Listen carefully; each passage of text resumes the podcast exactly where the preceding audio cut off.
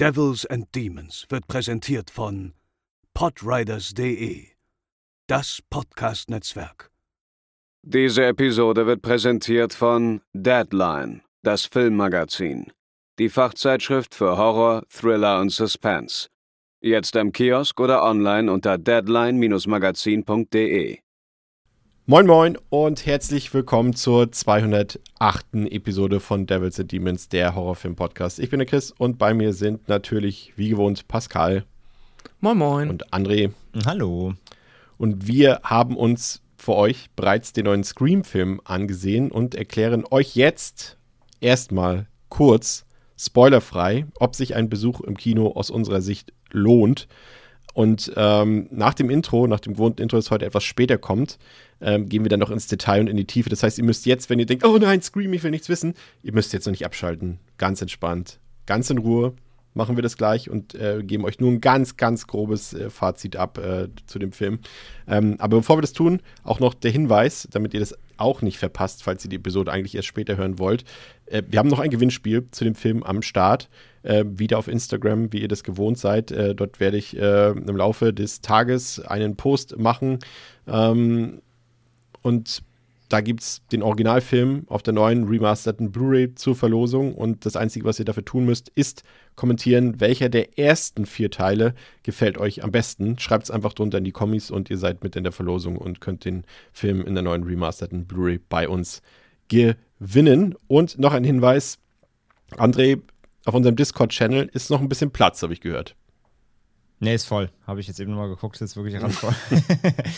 Ähm, ja, haben wir schon öfter darauf hingewiesen, wer natürlich auch gerne sich A mit uns, aber auch natürlich mit unseren vielen Hörerinnen und Hörern äh, austauscht. Nicht nur eben auf Social Media, irgendwie auf Instagram und so in den Kommentarspalten, sondern wirklich gerne äh, mehr Austausch hat, chattet, ähm, sich mit Gleichgesinnten irgendwie tummelt und die neuesten DVD, Blu-ray-Käufe austauscht oder sonstiges oder über Gott und die Welt spricht. Ähm, kann gerne auf unseren Discord-Server kommen. Discord ist ein ja auch eine Art Social Media Tool. Man kann es irgendwie aus eine Mischung aus Skype und ähm, ja, Chatroom irgendwie grob bezeichnen, wer es gar nicht kennt.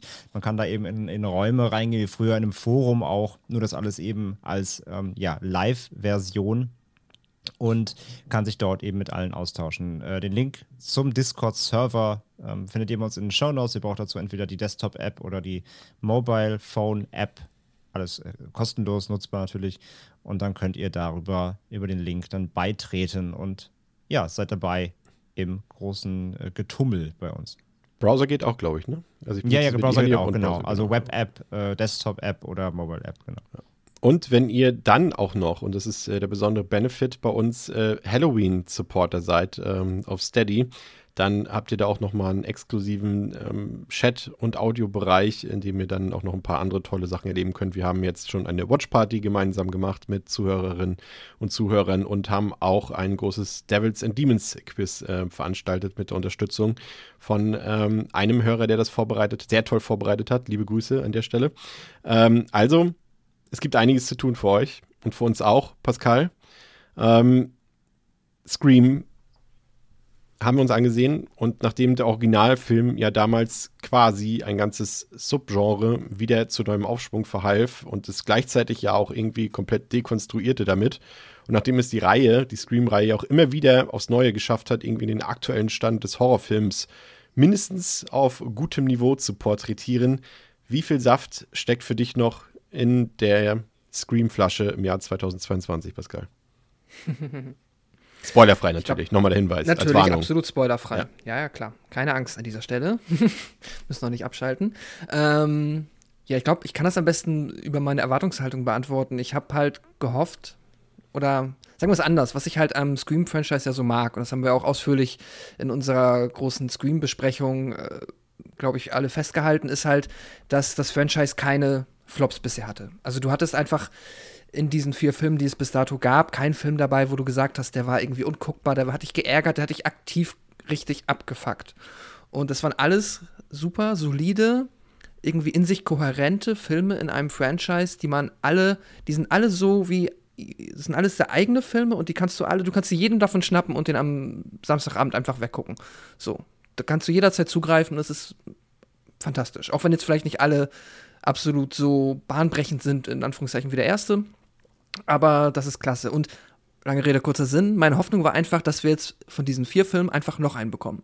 Einen fünften Scream-Film, der genauso eigenständig funktioniert, der die Qualitäten des Franchises kennt, damit clever umgeht, der sich ein paar neue Dinge ausdenkt, der sich auf genügend alte Stärken beruft und das war meine Erwartung, das habe ich gehofft und natürlich eine Menge Spaß, weil ich finde immer Scream-Filme sind halt für mich wirklich richtig aktiv, also ich habe immer sehr viel Spaß einfach, wenn ich die gucke.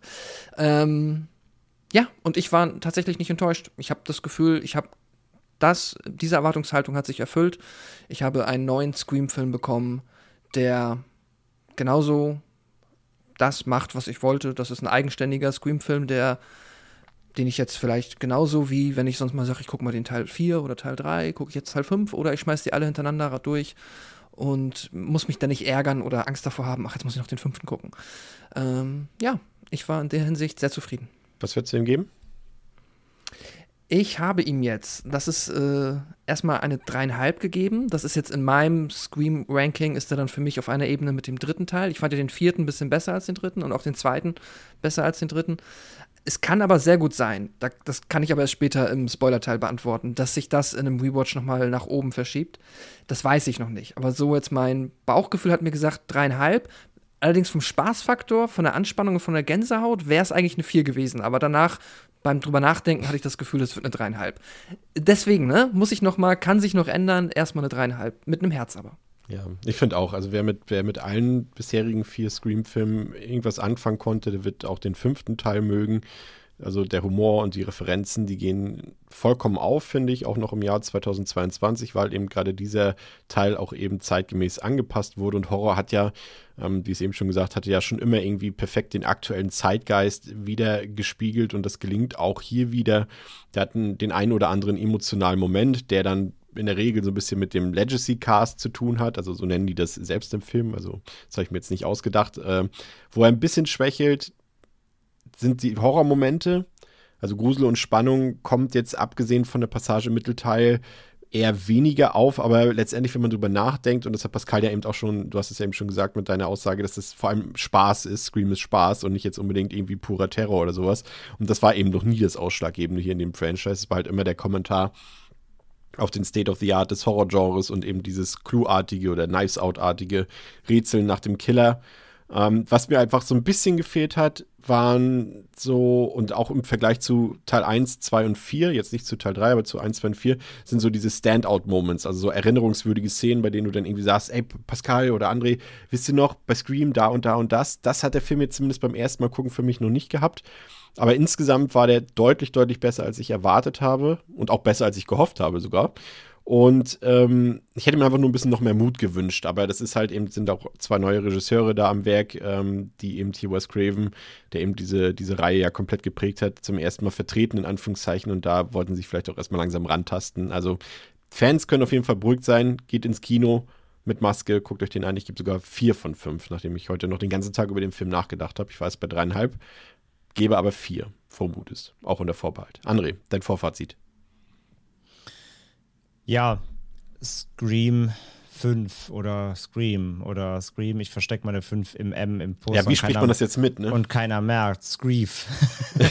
ähm, ja, er geht halt verschiedene Wege, die die dann quasi am Ende zusammenführen. Es, es ist eigentlich eine nahtlose Fortsetzung äh, des Franchise. Ich meine, wir haben ja groß in unserer Sonderfolge natürlich dazu besprochen, äh, zu Scream und äh, alles, was wir da gesagt haben, kannst du auf Scream 5, sage ich jetzt einfach mal, auch wieder anwenden, definitiv. Also, ich sag mal, Fans der Reihe müssen auf jeden Fall sich keine Kopfschmerzen machen. Also, die kriegen im Grunde schon, was sie sich erhoffen.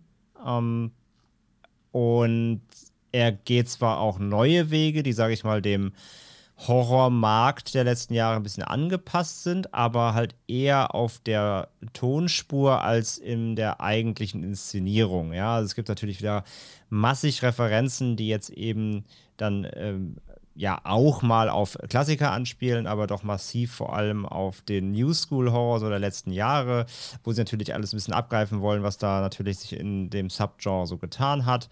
nicht aber natürlich ohne die Classic Ghostface-Momente einzubauen, die aber, da gebe ich auch Chris recht, nicht so erinnerungswürdig sind wie in anderen Teilen. So, die sind alle solide.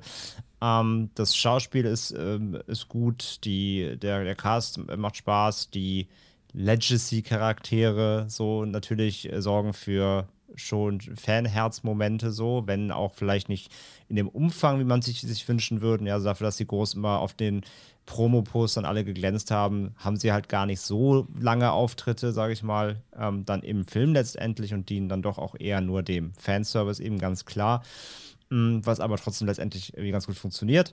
Und ja, neben typischen Slasher-Momenten, die drin sind, ähm, bleibt aber halt vor allem A, so ein bisschen eben dann doch der, der Horror oder der, sage ich mal, die, die, die Anspannung ein bisschen liegen. So. Ich finde, der Film ist selten wirklich richtig anspannend, horror-esk und, und ähm, ja, geht wirklich so an, die, an den Puls. Das schafft er nicht so ganz. Und er ist mir dann teilweise in einigen mm, Referenzmomenten dann doch auch zu stumpf gewesen. Also, das haben einfach die Vorgänger teilweise doch ein bisschen cleverer gelöst, fand ich.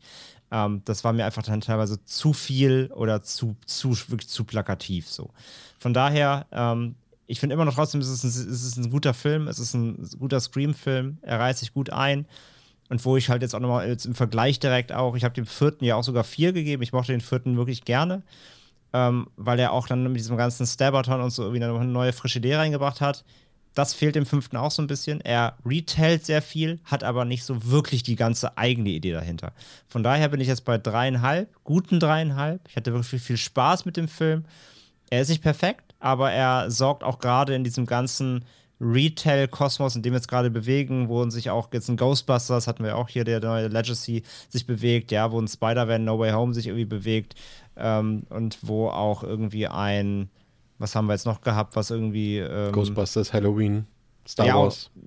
Halloween sicher auch. Natürlich Star Wars, klar, Endeffekt auch dazu. Also, dieses ganze Nostalgie-Faktor hochleben lassen, mh, hm, da reiht er sich schon ein, aber er macht das zum Beispiel jetzt auch gerade im Vergleich, in Matrix zum Beispiel, wie Matrix, Matrix 4, ja. ähm, macht ein Scream, finde ich, ein Scream 5 trotzdem immer noch mehr Spaß, zum Beispiel, als ein Matrix. Matrix hat das gleiche quasi gemacht, aber ich finde den Film dabei viel, viel dröger. Ein Scream sorgt zumindest einfach auf der, Haltung, und auf der Unterhaltungsebene noch für viel Potenzial. Von, da, von daher eine gute dreieinhalb von mir für den neuen Scream. Ja, wunderbar.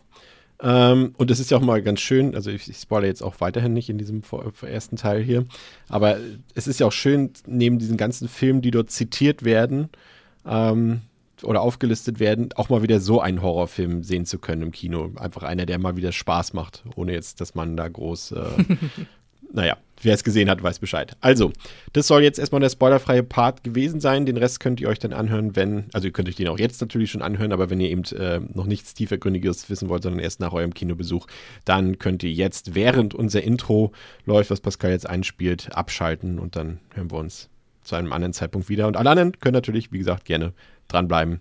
Bis gleich nach dem Intro.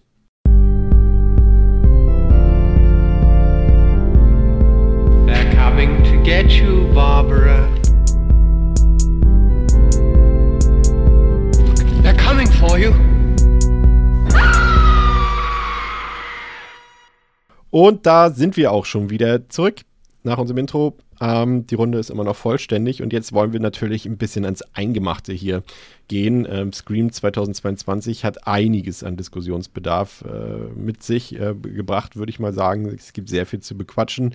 Kurz äh, die Fakten, die heute ein bisschen kürzer ausfallen, weil der Film eben erst äh, heute in den USA, gestern in Deutschland in den Kinos gestartet ist. Deswegen alles auch ein bisschen unter Vorbehalt. Also auf Letterboxd hat der Film aktuell eine 3,6 von 5. Das kann sich natürlich noch nach unten oder nach oben einpegeln. Die IMDb ist ungefähr deckungsgleich mit 7,8 von 10. Der Film ist freigegeben ab 16 Jahren und läuft 114 Minuten und stammt von den Regisseuren Matt Bettinelli Alpin und äh, Tyler Gillette. Oder Gillette?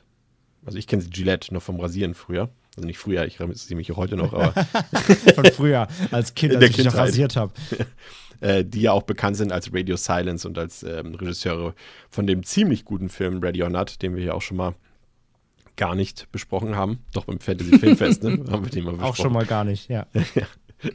ja, und äh, wenn man das äh, genau nimmt, ähm, der Film, also wir haben ja heute den 14. Januar, heute startet der Film in den USA und das ist genau 25 Jahre und 25 Tage nach dem Kinostart des ersten Screams her. Der ist damals am 20.12.1996 gestartet und es ist der erste Film ohne Wes Craven, der ja 2015 leider an Krebs verstarb. Das ist natürlich auch ein schwieriges Unterfangen, André, da kaum eine Horrorreihe ja im Prinzip so sehr von einem einzigen Regisseur gelebt hat, wie eben Scream. Ne? Ich meine, wir werden gleich noch feststellen, dass äh, Wes Craven trotzdem irgendwie omnipräsent ist in dem Film. Aber ich sag mal, für, äh, ich spreche die beiden Namen jetzt nicht nochmal aus, für Team Radio Silence, ähm, ist das auf jeden Fall erstmal eine, ja, eine gewisse Mammutaufgabe, würde ich sagen, ne? da die Nachfolge anzutreten. Hast du denen das im Vorfeld zugetraut? Ja, absolut. Also, also ja, ich habe es ihnen zugetraut, aber auch ja, alles, was du sagst, absolut. Ähm, gar keine Frage. Also alle vier Teile vom sehr gleichen Regisseur. Ne? Also es war ja auch kein Franchise. Oft war es ja so bei den alten großen Franchisen, die wurden halt äh, erfunden von einer Person, von einem Visionär der hat das auf den Weg gebracht, aber dann wurde das Zepter ja meist schnell abgegeben. Ne? Er waren meistens Produzenten noch beteiligt, die die Reihe mitgetragen haben, aber die, Re die Regiestühle haben ja fleißig gewechselt, was dann auch zu großen Schwankungen in der Reihe geführt hat. Und das ist bei Scream ja ausgeblieben so. Craven hat halt, klar, auch da mal mit besseren, schlechteren Filmen so, klar, die haben die Scream-Reihe in sich halt auch geschwankt, äh, leicht immer. Ähm, aber halt ohne Ausreißer. Also es ist ja nicht so, dass da plötzlich im dritten Teil komplette Katastrophe war und dann irgendwie mit dem vierten ging es wieder bergauf, sondern Scream hat ja eine konstante Qualität gehalten und steht ja trotz allem auch für eine Qualität. Und die Fanbase ist sich da ja auch relativ einig. Also es gibt, wie gesagt, keine, keine großen Schwankungen in der Reihe. Da wird jetzt auch kein Teil irgendwie ähm, als besonders schlecht angesehen, weil irgendwie ein Element gefehlt hätte oder irgendwelche, ja, Inkonsistenzen. Es war alles immer eine super handfeste Reihe und der ähm, oder die Fußstapfen musst du ja erstmal jetzt ausfüllen so. Ähm, aber trotzdem, ja, ich habe denen das, äh, hab denen das zugetraut, eben gerade auch Olpin jetzt wegen Ready or Not natürlich, aber auch zum Beispiel bei VHS war ja auch schon dabei oder auch bei ähm, dem, ich finde den ja immer noch einer der besten Anthologiefilme, Southbound, war ja mhm. auch beteiligt. Mhm. Ähm, also ich dachte mir schon, dass da, dass da Potenzial ist, auf jeden Fall einen guten, guten Film zu inszenieren. Da habe ich mir eigentlich wenig Sorgen gemacht. Ich habe mir wirklich am größten Sorgen gemacht, ähm, schafft der Film das halt im Jahr 2022 jetzt A, die Legacy Beziehungsweise, ich habe mir, ich habe mir, ich, ich mag wie sich dieses Wort, wir haben es jetzt quasi einmal gestern oder vorgestern im Kino gehört und jetzt ist, benutze ich das den ganzen Tag, Legacy nur noch. Ich, ich nehme es auch nur noch. Aber es passt halt auch so gut, weil ja. die Scream-Reihe ist ja auch quasi eine Legacy, eine ja. eigene. Ähm, also, ob sie eben den Kult, sage ich mal, ähm, ob sie den wirklich quasi einfach fortführen oder ob sie halt das Ding nehmen, deswegen auch vielleicht eben, ich meine, wie gesagt, das, das V ist quasi drin im Puls, aber sie nennen ihn ja nicht fünf, aus Gründen. Ähm, aber ich hatte auch ein bisschen Angst, dass sie vielleicht einfach den Namen nehmen, was Eigenes draus machen und vielleicht eben wirklich damit nur spielen, aber eigentlich im Grunde was ganz Neues erzählen. Und das hätte ja auch richtig schief gehen können. Von so daher. ja, wobei ich mochte die ja zumindest bis zur dritten Staffel, dann wurde es richtig schlimm. Aber äh, so, das hätte beides werden können. Und letztendlich, was sie daraus gemacht haben, sie haben es zwar auf eine eigene Art angefasst, aber letztendlich haben sie es ja doch relativ, muss man schon mal sagen, relativ safe ausgespielt. Aber so, jedenfalls auf jeden Fall mit einer, mit einer Qualität, mit einer, mit einer Handarbeit, wo man sagen kann, ja, okay, da haben sie es geschafft, wirklich ähm, die Legacy äh, so weiterzuführen, dass da eigentlich, sage ich mal, keiner wirklich sauer sein kann, meiner Meinung nach zumindest ist auf jeden Fall schon mal das Wort der Folge. Das ist ähm, Fakt. Also, das wird heute öfter fallen als das Wort tatsächlich. So viel sei schon mal tatsächlich versprochen an dieser Stelle. Ja, man assoziiert natürlich äh, Scream auch so ein bisschen mit Dimension Films, äh, der Produktionsfirma der äh, Weinstein Company, aber die haben die Rechte ja mittlerweile verloren im Zuge der ganzen Skandale und, und der Verfahren auch gegen die Weinsteins und äh, Lantern Entertainment und Spyglass äh, haben die Rechte daran erworben, also auch an andere Sachen von Dimension Films. Ich glaube sogar das komplette, den kompletten Katalog, also auch so Sachen, falls nochmal ein Scary Movie kommt. Ne? Ich will es jetzt nicht heraufbeschwören, nicht jinxen, aber ähm, dann auch eben äh, von diesen beiden Firmen oder auch wenn jetzt ein neuer Kinder des Zorns zum Beispiel kommt, was ja auch schon kam mit Runaway, dann kommt das immer alles von Spyglass und Paramount dient ähm, hier weiterhin als Publisher. Und bevor wir jetzt so ein bisschen reingehen, Pascal, ganz grob, worum geht's in dem Film? Ich glaube, wir haben da was äh, gefunden von äh, aus irgendeiner Internetseite, ne?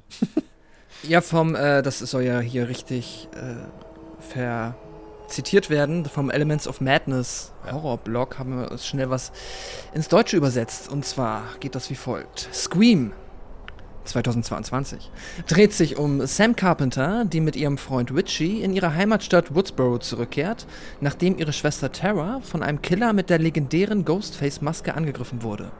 Richie, Tara und ihre Freunde sind ratlos, als sie versuchen herauszufinden, wer der Killer ist und welches Motiv ihn dazu getrieben hat, Tara anzugreifen. Als sich weitere Morde ereignen, von denen jeder näher an ihrem Zuhause liegt, ist Sam gezwungen, die Menschen einzubeziehen, von denen sie weiß, dass sie ihnen helfen könnten, dieses Spiel zu überleben. Dewey Wiley, Gail Weathers und Sidney Prescott. Ja, vielen Dank an dieser Stelle an die Autoren. Ja, vielen Dank an den Elements of Madness Blog für Ja. diese unfreiwillige zur Verfügungstellung der Inhaltsangabe. Sehr, sehr empfehlenswert, ja. Die Autoren des Films äh, dagegen, das sind äh, James Vanderbilt und äh, Guy Busick, ähm, auch keine Unbekannten. Also Busick hat jetzt vor allem die, die, die quasi diese Stephen King-Serie Castle Rock geschrieben, aber Vanderbilt hat äh, auch schon ein paar namhafte Einträge, wie eben äh, Zodiac hat am Drehbuch mitgeschrieben, hat den Amazing Spider-Man 1 und 2 geschrieben, aber auch ja, so ein paar Nulpen wie Independence Day 2 oder White House Down zum Beispiel. Also, das ist äh, jetzt erstmal keine Tendenz zu erkennen, ob das für Scream jetzt was Gutes oder was Schlechtes ist. Das werden wir gleich noch ein bisschen herausfinden. Ähm, aber Pascal, der Film beginnt ja mit einer Eröffnungsszene, mit einer Eröffnungssequenz, die ja, das erkennt jeder Mensch, ähm, der schon mal irgendwas von Scream gesehen hat, oder vielleicht sogar nicht mal Scream, Scary Movie würde ja an der Stelle schon reichen, äh, quasi mit einer, mit, mit einer Hommage an das Original. Ähm, aber alles ist so ein bisschen frischer aufgezogen. Ne? Also wir haben wieder, wieder auch äh, eine Teenagerin dort, die angerufen wird äh, von, von der bekannten Stimme, die wir ja auch schon kennen. Das ist ja äh, Roger L. Jackson, der ja immer seine markante Stimme eben ähm, diesem Vocoder quasi gibt, durch den der Killer spricht oder die Killer oder die Killerin oder wer auch immer.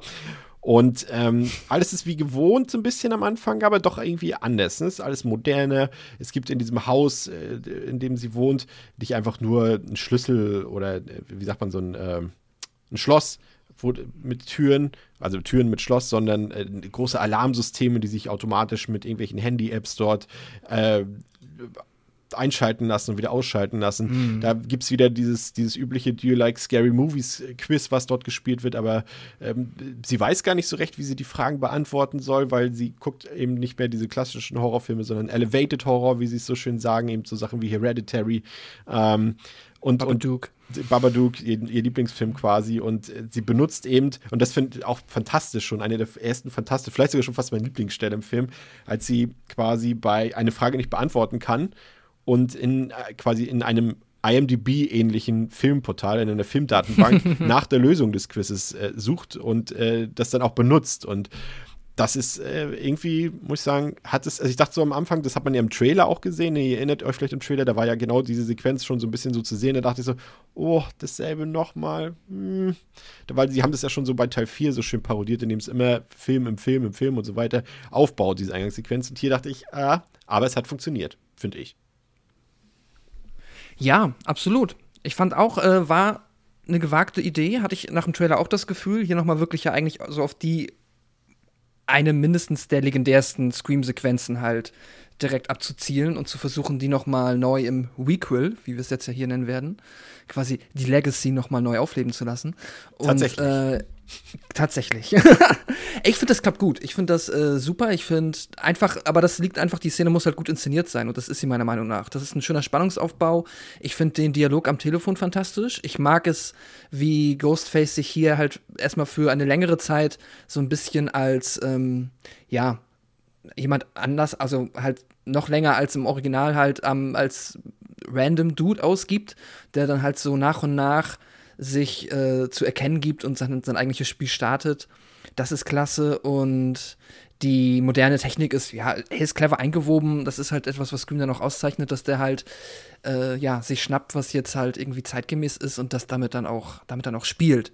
Und da ist jetzt halt, ja, also das ist jetzt nicht genial und nicht bahnbrechend, was sie dann da mit dem Smartphone machen. Das ist ja heutzutage gang und gäbe, aber es ist gut, dass es drin ist. Und es hat auch so, also ich, ich hatte da durchaus meine Gänsehautmomente und es ist, auch wenn es sich irgendwie trivial jetzt anhört, wenn man sagt, dann schreibt sie parallel mit Amber und dann steht auf einmal, this is not Amber. Ich finde das irgendwie, weiß nicht, Hat, auf mich hat es gewirkt, hat funktioniert.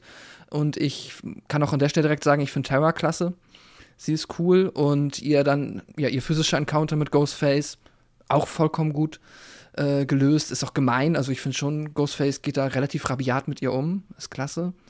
Und ja, also ich finde, das äh, war auch gewagt, aber hat für mich komplett gezündet. Ja, und es ist, es ist ja, André, letztendlich, wenn man wenn es genau nehmen will, es ist ja irgendwie dieselbe Sequenz, die wir schon kennen, aber halt ein Update, ne? Mit allem, was so dazwischen in der Zwischenzeit passiert ist und nun auch möglich ist. Ne? Ich meine, wir hatten ja auch damals allein sowas, also Scream selbst war ja, glaube ich, einer der ersten Horrorfilme, in dem ein Handy benutzt wurde oder sowas ähnliches wie ein Handy, sage ich mal so. Heute würden wir das vermutlich anders bezeichnen.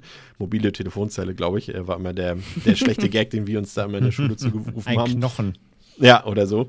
Und äh, so, so modern ist es auch hier. Ne? Es ist im Endeffekt, wie gesagt, dieselbe Szene, aber alles, was in den letzten 25 Jahren passiert ist, hat jetzt Einzug gehalten in dieses Szenario und verändert es ja auch. Aber das Resultat ist dasselbe. Der Killer schnappt sich das Mädchen. Ja. Obwohl es ja auch einen Twist hat, ne? Wenn man so will. Also im Original war hier äh, Drew Barrymore ja am Ende leblos und äh, hier, also wir sind ja jetzt im Teil, in dem wir rumspoilern, hier die allerletzte Warnung jetzt. Wer jetzt hier noch nicht abgeschaltet hat, jetzt bitte ausmachen. sich beschweren, genau. Ja, drei, zwei, eins.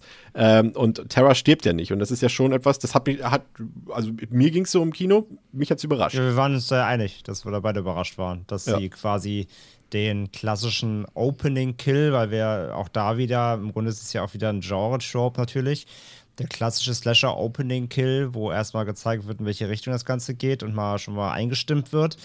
Ja, und dann stirbt das Opfer gar nicht des Opening-Kills. Eingestochen wird. Ha. Und dann geht das Opfer des Opening Kills eigentlich gar nicht drauf. So, das ist eigentlich auch untypisch so. Und das ist eigentlich auch schon wieder im Grunde eine, ein Wink Richtung Genre. Von daher fand ich das auch ähm, ganz clever. Und ja, ansonsten, wie du gesagt hast, ne, also genau, Türen sind jetzt einfach nicht mehr per Schlüssel verschließbar oder mit Schlüssel äh, sondern jetzt eben alles per App. Und ähm, äh, ja, wie gesagt, beim Quiz wird geschummelt im Internet und so. Also das war nett adaptiert, so einfach auf die heutige Zeit. Ähm, ist eben nicht mehr das, das schnurlose Telefon, das 30 Meter hinterm Haus aufhört zu funken, so äh, klar. Und ähm, dann gibt es noch eine Videoschalte zwischendrin, alles, was eben heute so modern ist. Äh, oder was eben äh, der, der, der Stand der Zeit ist, sag ich mal. Ähm, von daher, nee, fand ich auch echt in Ordnung. Ja. Und ich meine, man muss ein bisschen sagen, hier ist vielleicht so ein, sag mal, ich finde, Ghostface sticht schon ziemlich rabiat und ziemlich viel auf sie ein. Dafür sah sie im Krankenhaus dann eigentlich relativ fit aus, muss man an der Stelle sagen. ich, ich fand auch, also so oft wie er dann doch zusticht, Glück gehabt, dass sie es überstanden hat. Und wir sind ja im Spoiler-Part, da man ja weiß, dass das geplant ist, dass sie das auch wirklich überleben sollen, dass es kein Unfall war. Äh, ja, da hätte, ähm, da hätte Ghostface auch einfach schon mal aus Gründen vielleicht ein bisschen behutsamer auch zustechen können, damit es auch wirklich, damit es auch wirklich übersteht. Also das war schon fast eine Nummer zu hart. Das heißt, der ganze Plan hätte hier auch schon fast aus Versehen vielleicht äh, zunichte gemacht werden können, falls sie es doch nicht überlebt, ja. Aber wie Dewey ja selbst im Film sagt, auf mich haben sie auch irgendwie, was hat er gesagt, irgendwie neunmal eingestochen und ich lebe immer noch. Ja, also ja, das gut. ist im Kanon. das ist im Kanon. Das ist in dem, in dem Franchise ja auch sowieso wieder so ein Ding. Ähm, manchmal wird irgendwie einmal in den Bauch gestochen und ist direkt Ende und andere überstehen halt dann 43 Mecherstiche. Das ist natürlich wieder Plot-Armor teilweise. Ne? Ja. Ja, dann. Übrigens, äh, übrigens ja. ganz kurz nochmal auch zu, wenn wir eh schon dabei sind, äh, wir kommen zwar nochmal zum Cast ja an sich, aber hier Jenna Ortega eben, die hier die Terror spielt. Äh, ich finde ja eh, dass die gerade so ein, die macht jetzt gerade irgendwie scheinbar so Horror-Run, ne? Die hat jetzt Scream, jetzt ist gerade angekündigt worden, jetzt wird sie dieses Jahr, die war ja schon bei Babysitter äh, auf Netflix. Ich meine, die waren, die waren bei der Kacke, die Filme, aber war sie auch drin. Äh, in Cities 2 war sie ja drin und jetzt macht sie ja diesen, den neuen T-West äh, X. Ja. Ja, dieses Jahr kommt sie auch drin sein. Also, sie macht ja einen richtigen Horror-Run scheinbar gerade. Ty West heißt er. Ty West, Entschuldigung. schön sie die das. Und äh, sie hat auch noch, äh, ich weiß nicht, ähm, The Fallout kommt auch noch. Der soll äh, wohl auch äh, ganz gut sein. Der ist irgendwo schon angelaufen in den Ah, ja. USA. Irgendwie auf dem Streaming-Portal und hat irgendwie auch eine 4,0 oder so schon. Also da spielt sie auch die Hauptrolle. Also ja, wie Aber du schon sagst. Horror. Nee. Nee. Ähm, Ja. Elevated Horror vielleicht. Ich weiß es nicht. auf jeden Fall hat sie einen guten Run aktuell gerade. Ja, genau, auf den Cast gehen wir äh, später ein. Ähm, aber äh, die Figurenkonstellation, die ja von dem tollen Cast gespielt wird, auf den wir später eingehen, Pascal, ähm, ja, ich würde mal sagen, zeitgemäß. Ne? Aber es ist schon so, also wir, wir haben ja eine Beobachtung gemacht, die ja natürlich kein Zufall ist im Rahmen dieser ganzen Debatten, die es gab. Wir hatten MeToo, wir haben auch wieder die, großen, die große Rassismus-Thematik gehabt äh, in den USA, aber natürlich auch weltweit und solche Sachen, LGBTQ und all das zeigt sich natürlich auch in dem Film. Und wir haben gesehen, dass äh, viele Horrorfilme sich darauf umgestellt haben. Es wird ja auch sehr gerne darüber gelästert und auch gemeckert, wie woke die Horrorfilme heutzutage alle sind und müssen die alle so sein und was soll das? Ähm, ja, ich finde schon, dass es so sein sollte und der Film macht das hier sehr gut, finde ich. Also wir haben wirklich hier einen breiten Schnitt durch die Teenager-Gesellschaft. Ich habe schon zu André, nach, nachdem wir in der, in der Presseverführung waren, gesagt, ich weiß jetzt nicht, ob dieser Freundeskreis in dieser Form in der Realität existieren würde. Das weiß ich nicht. Dafür kenne ich die heutige Jugend vielleicht auch als, als, als, äh, als äh, Postboomer zu wenig. Aber, aber für den Film an sich finde ich äh, sehr gut aufgestellt. Ey, absolut. Äh, ich finde das klasse. Vor allem, weil das war immer so etwas, was, gerade wenn man jetzt nochmal sich die alten Scream-Filme anguckt, so, das waren immer sehr weiße Horrorfilme, so. Das ist halt tatsächlich immer so gewesen. Und ich finde, dass jetzt hier natürlich absolut zeitgemäß jetzt auch ein diverserer Cast eingesetzt wird. By the way, die einzige Sache, die Scary Movie besser gemacht hat als Scream. Ja, auf jeden Fall. Definitiv. Ähm, und das ist klasse, das steht dem Film super gut. Ich finde es fantastisch und ich würde auch, also keine Ahnung, ob das jetzt bei diesem Film überhaupt ein Thema sein wird, aber ich gehe jetzt auch davon weg zu sagen, dass das woke ist. Ich finde, das ist einfach ja. normal. Das ist für mich, also alles andere ist für mich einfach jetzt, also das wäre halt Quatsch. So, das ist halt, finde ich jetzt wirklich Standard geworden und deswegen, ähm, ja, ich finde es gut, aber ja, nee, das ist es halt. Es ist super. Aber die Schauspieler, ich finde es halt, ich mag äh, Dylan Minette, wobei auf den Cast wollten wir später eingehen, ne? Ja, da gehen wir später ein. Erstmal bitte bleiben die, die Leute dahinter, äh, bitte noch im Hintergrund auch. Aber, aber wie hat dir die Figurenkonstellation gefallen? Hast du ähm, da schnell Anschluss gefunden, um es mal so zu nennen, an dem Freundeskreis. Also mir persönlich ging es ja wirklich so, dass ich da jetzt, ich sag mal, Liv bleibt vielleicht ein bisschen blass, weil sie halt doch relativ wenig Screentime so bekommt oder wenig äh, Raum zum Glänzen mit äh, quasi diese Figur. Und mhm. der, ähm, wie ist er denn noch? Ähm, der Freund von Sam der Freund von Sam, ach, äh, Richie. Richie, genau. Der, der bleibt äh, für mich auch so ein bisschen, aber aus diversen Gründen, auf die wir auch gleich noch eingehen, noch ein bisschen außen vor. Aber ansonsten muss ich sagen, konnte ich echt mit allen Leuten da irgendwie was anfangen. Ich fand die einfach sehr sympathisch. Also natürlich ein paar Figuren mehr, ein paar hätten vielleicht noch Chat mhm. zum Beispiel, hätte auch noch ein bisschen mehr Screentime vielleicht bekommen können, aber ich fand den trotzdem irgendwie sympathisch. Der hatte auch seine Momente. Und da muss ich sagen, das ist einer der Punkte, mit denen der Film auf jeden Fall bei mir geglänzt hat. Ganz klar. Ja, absolut. Äh, ich, ich hatte auch so ein bisschen das Gefühl, was du am Anfang gesagt hattest, von wegen, ob diese Freundesgruppe, die ist schon sehr, äh, sehr, wirkt ein bisschen random zusammengewürfelt, ob das realistisch ist, keine Ahnung, aber auch da fehlt mir jetzt natürlich der Bezug zu, äh, wie da solche Highschool-Freundeskreise in den USA gerade aufgestellt sind, I don't know. Aber es ist halt super cool, weil du hast halt wirklich die Vielfalt da drin, du hast halt Figuren, die sind sehr eher ein bisschen introvertiert, ein bisschen halt so die, ähm, ja, die ruhigeren, introvertierteren Menschen und dann hast du, du hast dein, du hast den Randy wieder in einer anderen Form da drin, was klasse ist. Du hast halt äh, eine Figur, die heißt halt auch einfach fucking Chat, so, weißt du, wenn du eine Figur Chat nennst und die dann auch noch breite Schultern hat, dann ist halt, ja, es ist halt der Chat des Films, das ist halt fantastisch. Ähm, und ja, ich, ich war mit den Figuren happy. Und ich, ich, du hast recht, es sind tatsächlich ein bisschen fast schon wieder zu viele Figuren, als dass du jedem gerecht, jeder Figur gerecht werden könntest. Aber auch, wie du eben auch vollkommen zu Recht gesagt hast, hat das natürlich auch hier und da seine Gründe, weswegen manche Figuren ein bisschen im Hintergrund belassen werden, weil man da ja auch sehr schnell dann damit anfängt zu spielen. Wer könnte es sein, wer könnte es nicht sein? Und da, ja, ist das ja auch ein ist das ja auch eine clevere Mechanik, da manchmal ein bisschen im Hintergrund spielen zu lassen, dass du da, dass ich da mehr Fragezeichen um die Figuren aufbauen. Und ich muss gestehen, André, ich hatte sehr früh im Film, und das habe ich jetzt doch, also das, ja, ich weiß nicht, das hat, hat schon ein bisschen Emotionen bei mir ausgelöst. Ich habe mich sehr früh im Film wieder wie zu Hause gefühlt. Also wirklich mal, es ist ja auch so eine, so eine Phrase, die man äh, sehr oft und auch unnötig vielleicht benutzt, aber es war so ein bisschen wie nach Hause kommen, ein bisschen wie zu Hause führen, obwohl, also gerade entweder obwohl oder gerade weil man irgendwie alles kennt, ist man auch sofort wieder irgendwie gehuckt und involviert in die ganze Sache, ne? Ja, klar. Ich meine, das ist halt das, was funktioniert, ne? das ist so der, der Comeback-Charme, ne? Das, klar, der ist halt da. Also sei es, das fängt ja schon mit der Opening-Sequenz eben an, weil gerade weil sie natürlich anfängt wie quasi in Anführungszeichen wie immer oder speziell natürlich auch auf den allerersten Scream nochmal hintet. Ähm, natürlich bist du direkt drin als Kenner und auch so ein bisschen als Fan der Reihe. Also diese ganzen Versatzstücke, die, die, das Feeling, die wichtigen Elemente, ähm, mal jetzt ab von Ghostface und Messer, so sind trotzdem irgendwie alle da. Ne? Also du bist relativ schnell, finde ich, drin, dass du auch sofort wieder dich in so, in so einem Scream-Kosmos zu Hause fühlst. Also das macht das schon sehr gut.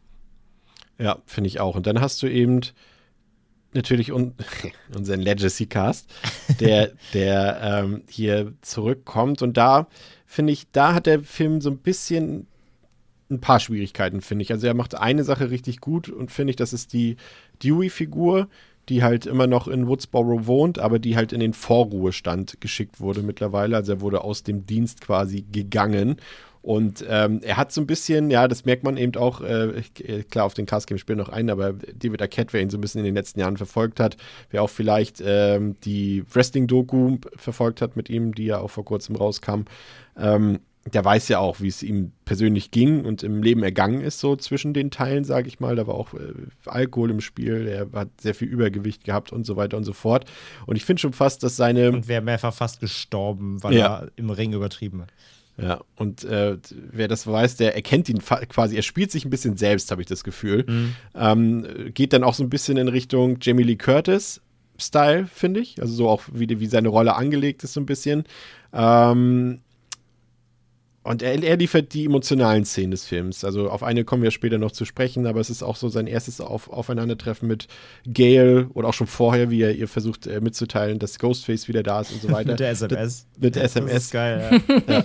Das hat, hat ja. schon, schon einen gewissen emotionalen Impact.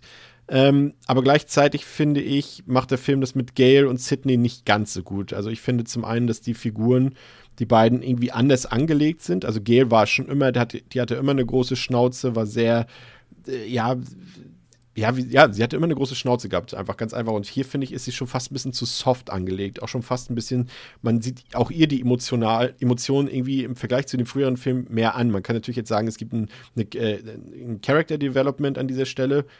Finde ich aber nicht, weil dafür macht der, betont der Film das zu wenig. Es ist einfach so geschehen, ohne dass es erklärt wird. Und Sidney ist eigentlich fast schon von den dreien irgendwie die unwichtigste Figur von den drei markanten Rollen, sag ich mal. Und da fand ich es auch ein bisschen schade. Das war ja mit das Erste, was ich zu dir gesagt habe, André, nach dem Film. Sehr schade, dass Dewey und Sidney letztendlich gar keine gemeinsame Szene haben, außer ein Telefongespräch, wo sie ja nicht im selben Raum sind, sozusagen. Und da war ich schon fast ein bisschen traurig drüber.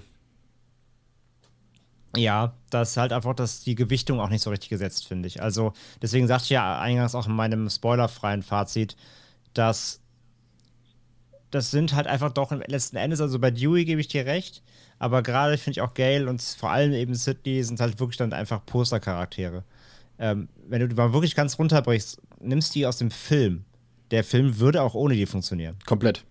Das ist halt das Ding. Also sie sind wirklich nur da, um wirklich den Legacy Cast zu bilden und genau diese Rolle einzunehmen.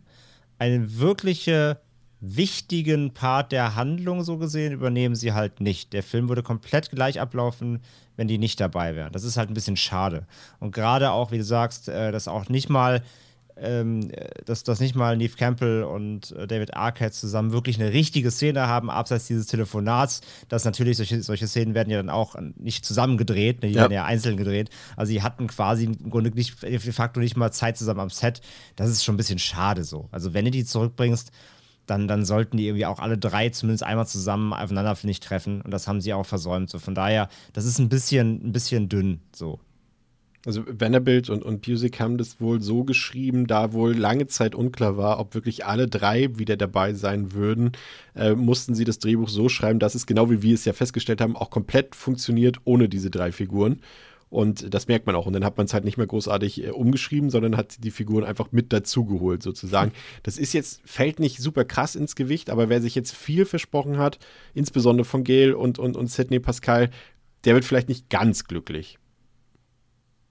Ja, das stimmt. Ich hatte jetzt für mich selber das Gefühl, dass ich mich, ich habe ja den ersten Trailer gesehen, da jetzt irgendwie nicht groß betrogen gefühlt habe in dem Sinne. Also das war schon etwas, wo man, denke ich, mit hätte rechnen können, dass das jetzt halt ja so eine Art Staffelüber Staffelstabübergabe sein soll. Und dass es auch wahrscheinlich seltsam wäre, jetzt einen neuen Scream-Film zu machen, der in der gleichen Zeitlinie spielt und du lässt die Figuren größtenteils komplett außen vor, auch gerade wenn du dann die Möglichkeit hast. Deswegen ja, Kritik bin ich absolut bei euch. Ich finde auch, dass halt tatsächlich Gail und Sydney fühlen sich, bis, fühlen sich arg dran geflanscht an. So, Dewey ist auf jeden Fall die Figur, die sich im, am organischsten mhm. in den Rest der Figurenkonstellation einfindet.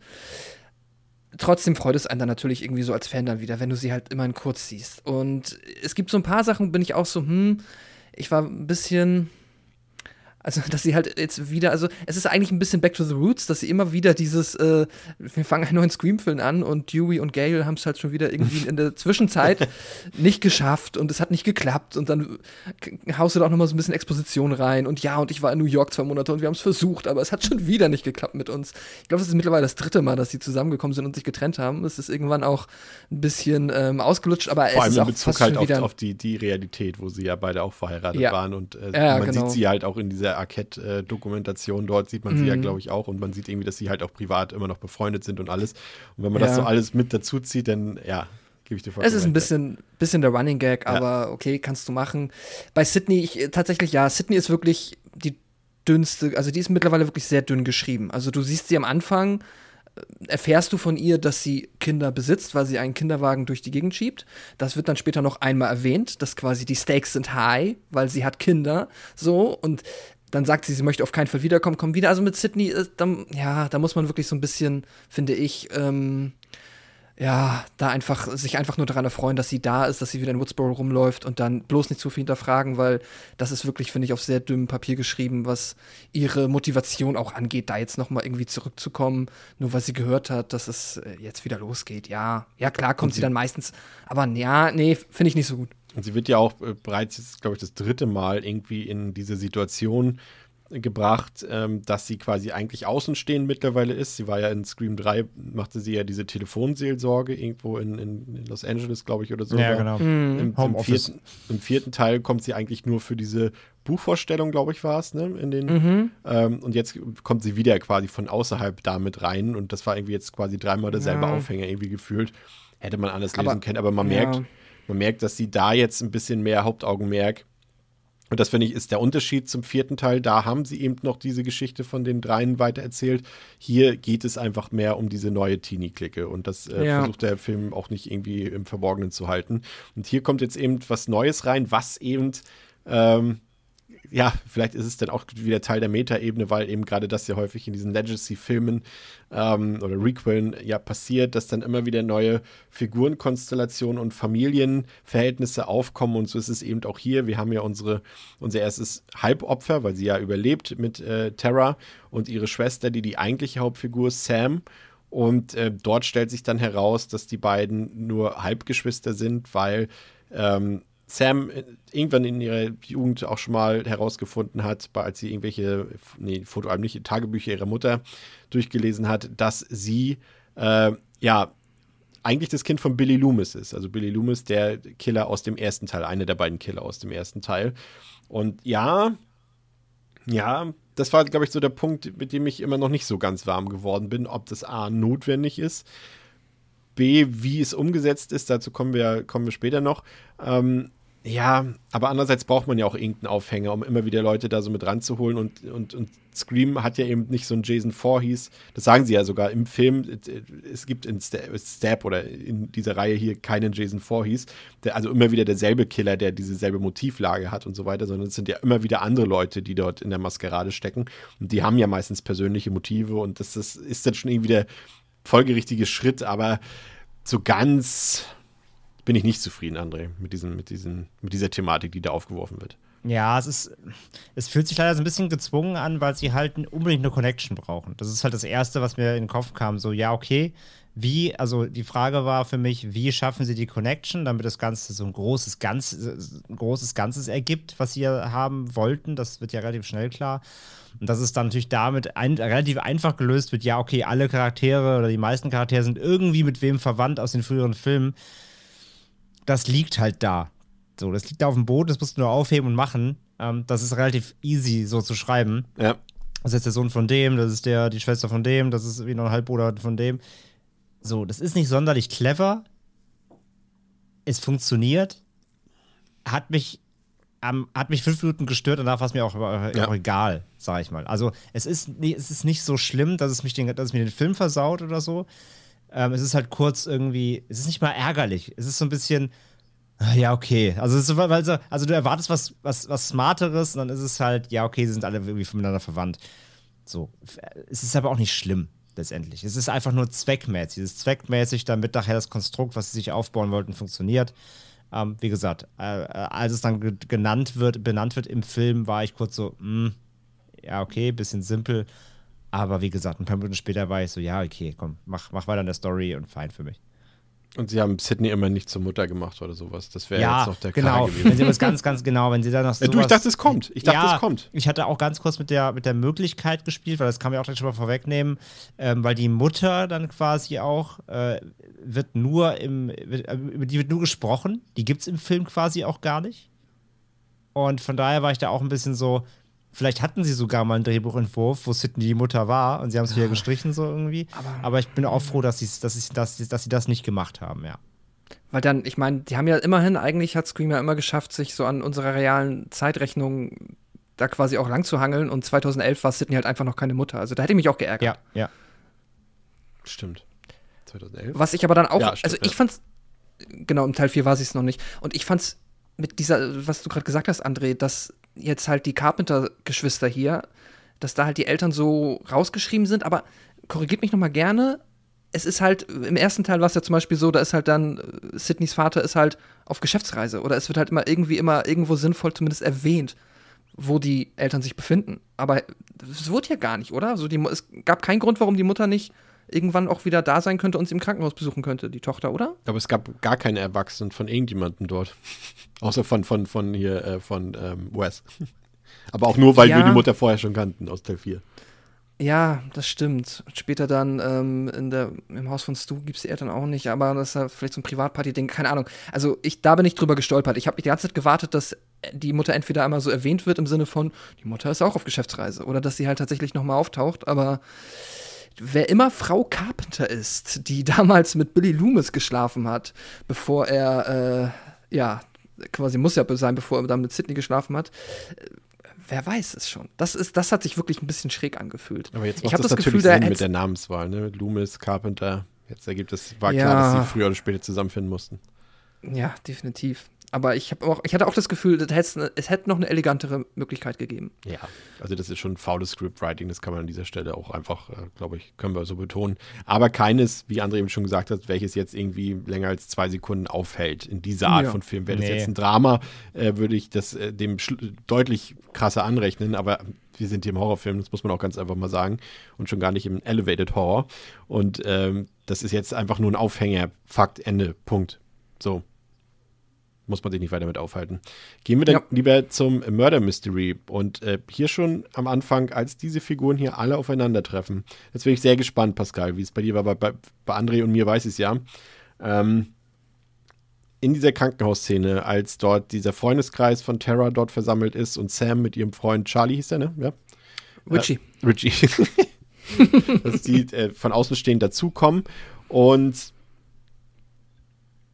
ja, ich sag mal so, wenn man nicht mal, man muss nicht mal besonders aufmerksam sein, aber wenn man ein bisschen aufmerksam ist und die Reactions, vor allem die mimischen Reactions der einzelnen Figuren, ähm, besonders in Bezug auf das ähm, Auftauchen von Sam beobachtet, hat man zumindest eine Killerin schon.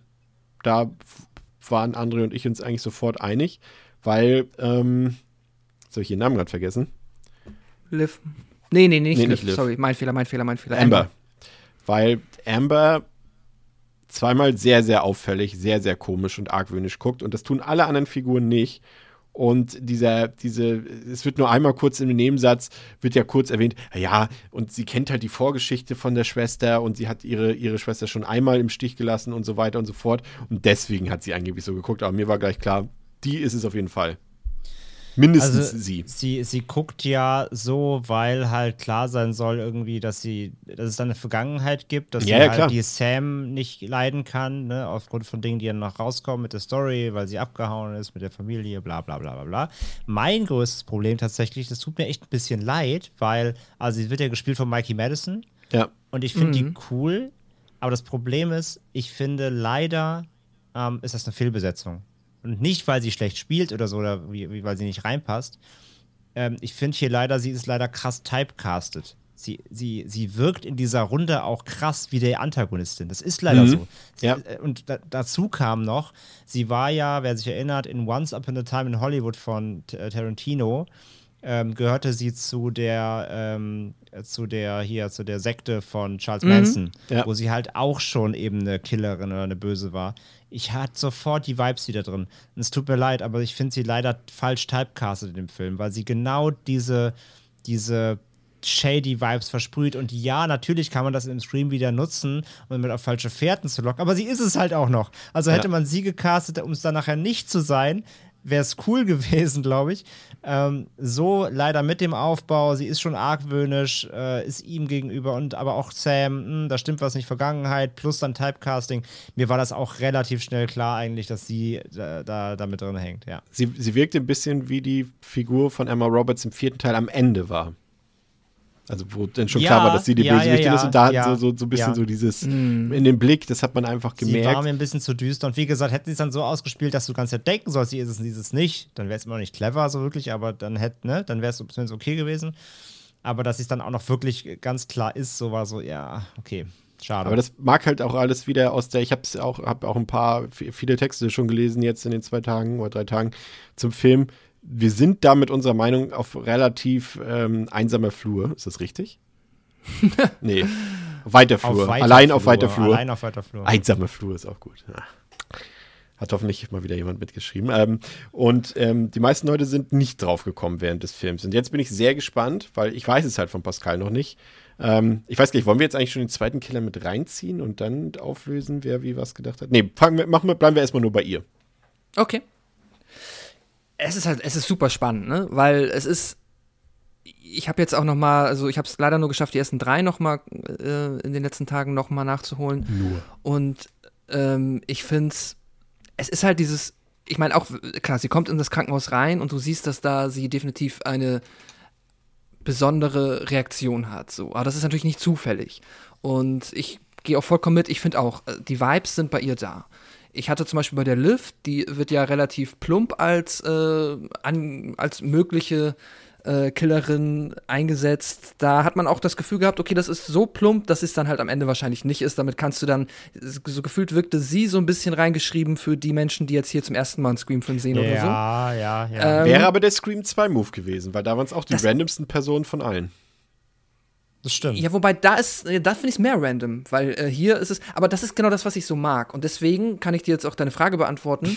Ich war mir nicht sicher zu dem Zeitpunkt. Ich war mir nie sicher zu dem Zeitpunkt, weil ich Das finde schon, dass, und das finde ich cool am Scream-Franchise, dass du halt, weil du kannst das Rad ja immer weiterdrehen. Du kannst sagen, ah, guck mal, sie hat geguckt, ich bin mir sicher, dass es sie so ist. Und dann denkst du, aber warte mal, das macht der Film ja absichtlich. Ja, und das ja, ist ja. halt dieses Spiel, kannst du ja, das kannst du immer wieder Er, er weiterdrehen. macht sehr, so. sehr viele, wie sagt man auf, auf Neudeutsch, rote Heringe, bringt er in den Film rein. Genau, Und ja, ja. das ist ja generell äh, die Frage, ähm, und das finde ich, macht dieser Film, ich benutze das Wort jetzt fast schon genial, dass die Leute alle so self-aware sind und alle wissen Mhm. alles aus allen Filmen und, und sie wissen genau, welche Tropes es gibt und so weiter. Noch Ja, ja. krasser als in allen Filmen zuvor, dass es aber letztendlich dazu führt, dass jeder glaubt zu wissen, wer es ist und hat auch eine, eine lupenreine Beschreibung dafür, warum diese Person es ist, dass aber am Ende alle so viel wissen, dass sie am Ende gar nichts wissen. Weil, weil, Genau weil, ne, das, und das. das ist fantastisch in diesem Film. Und das hatte ich auch. Genau, sie sagen, das, das und das ist, du bist es deshalb, deswegen das, das, das und du bist es deshalb.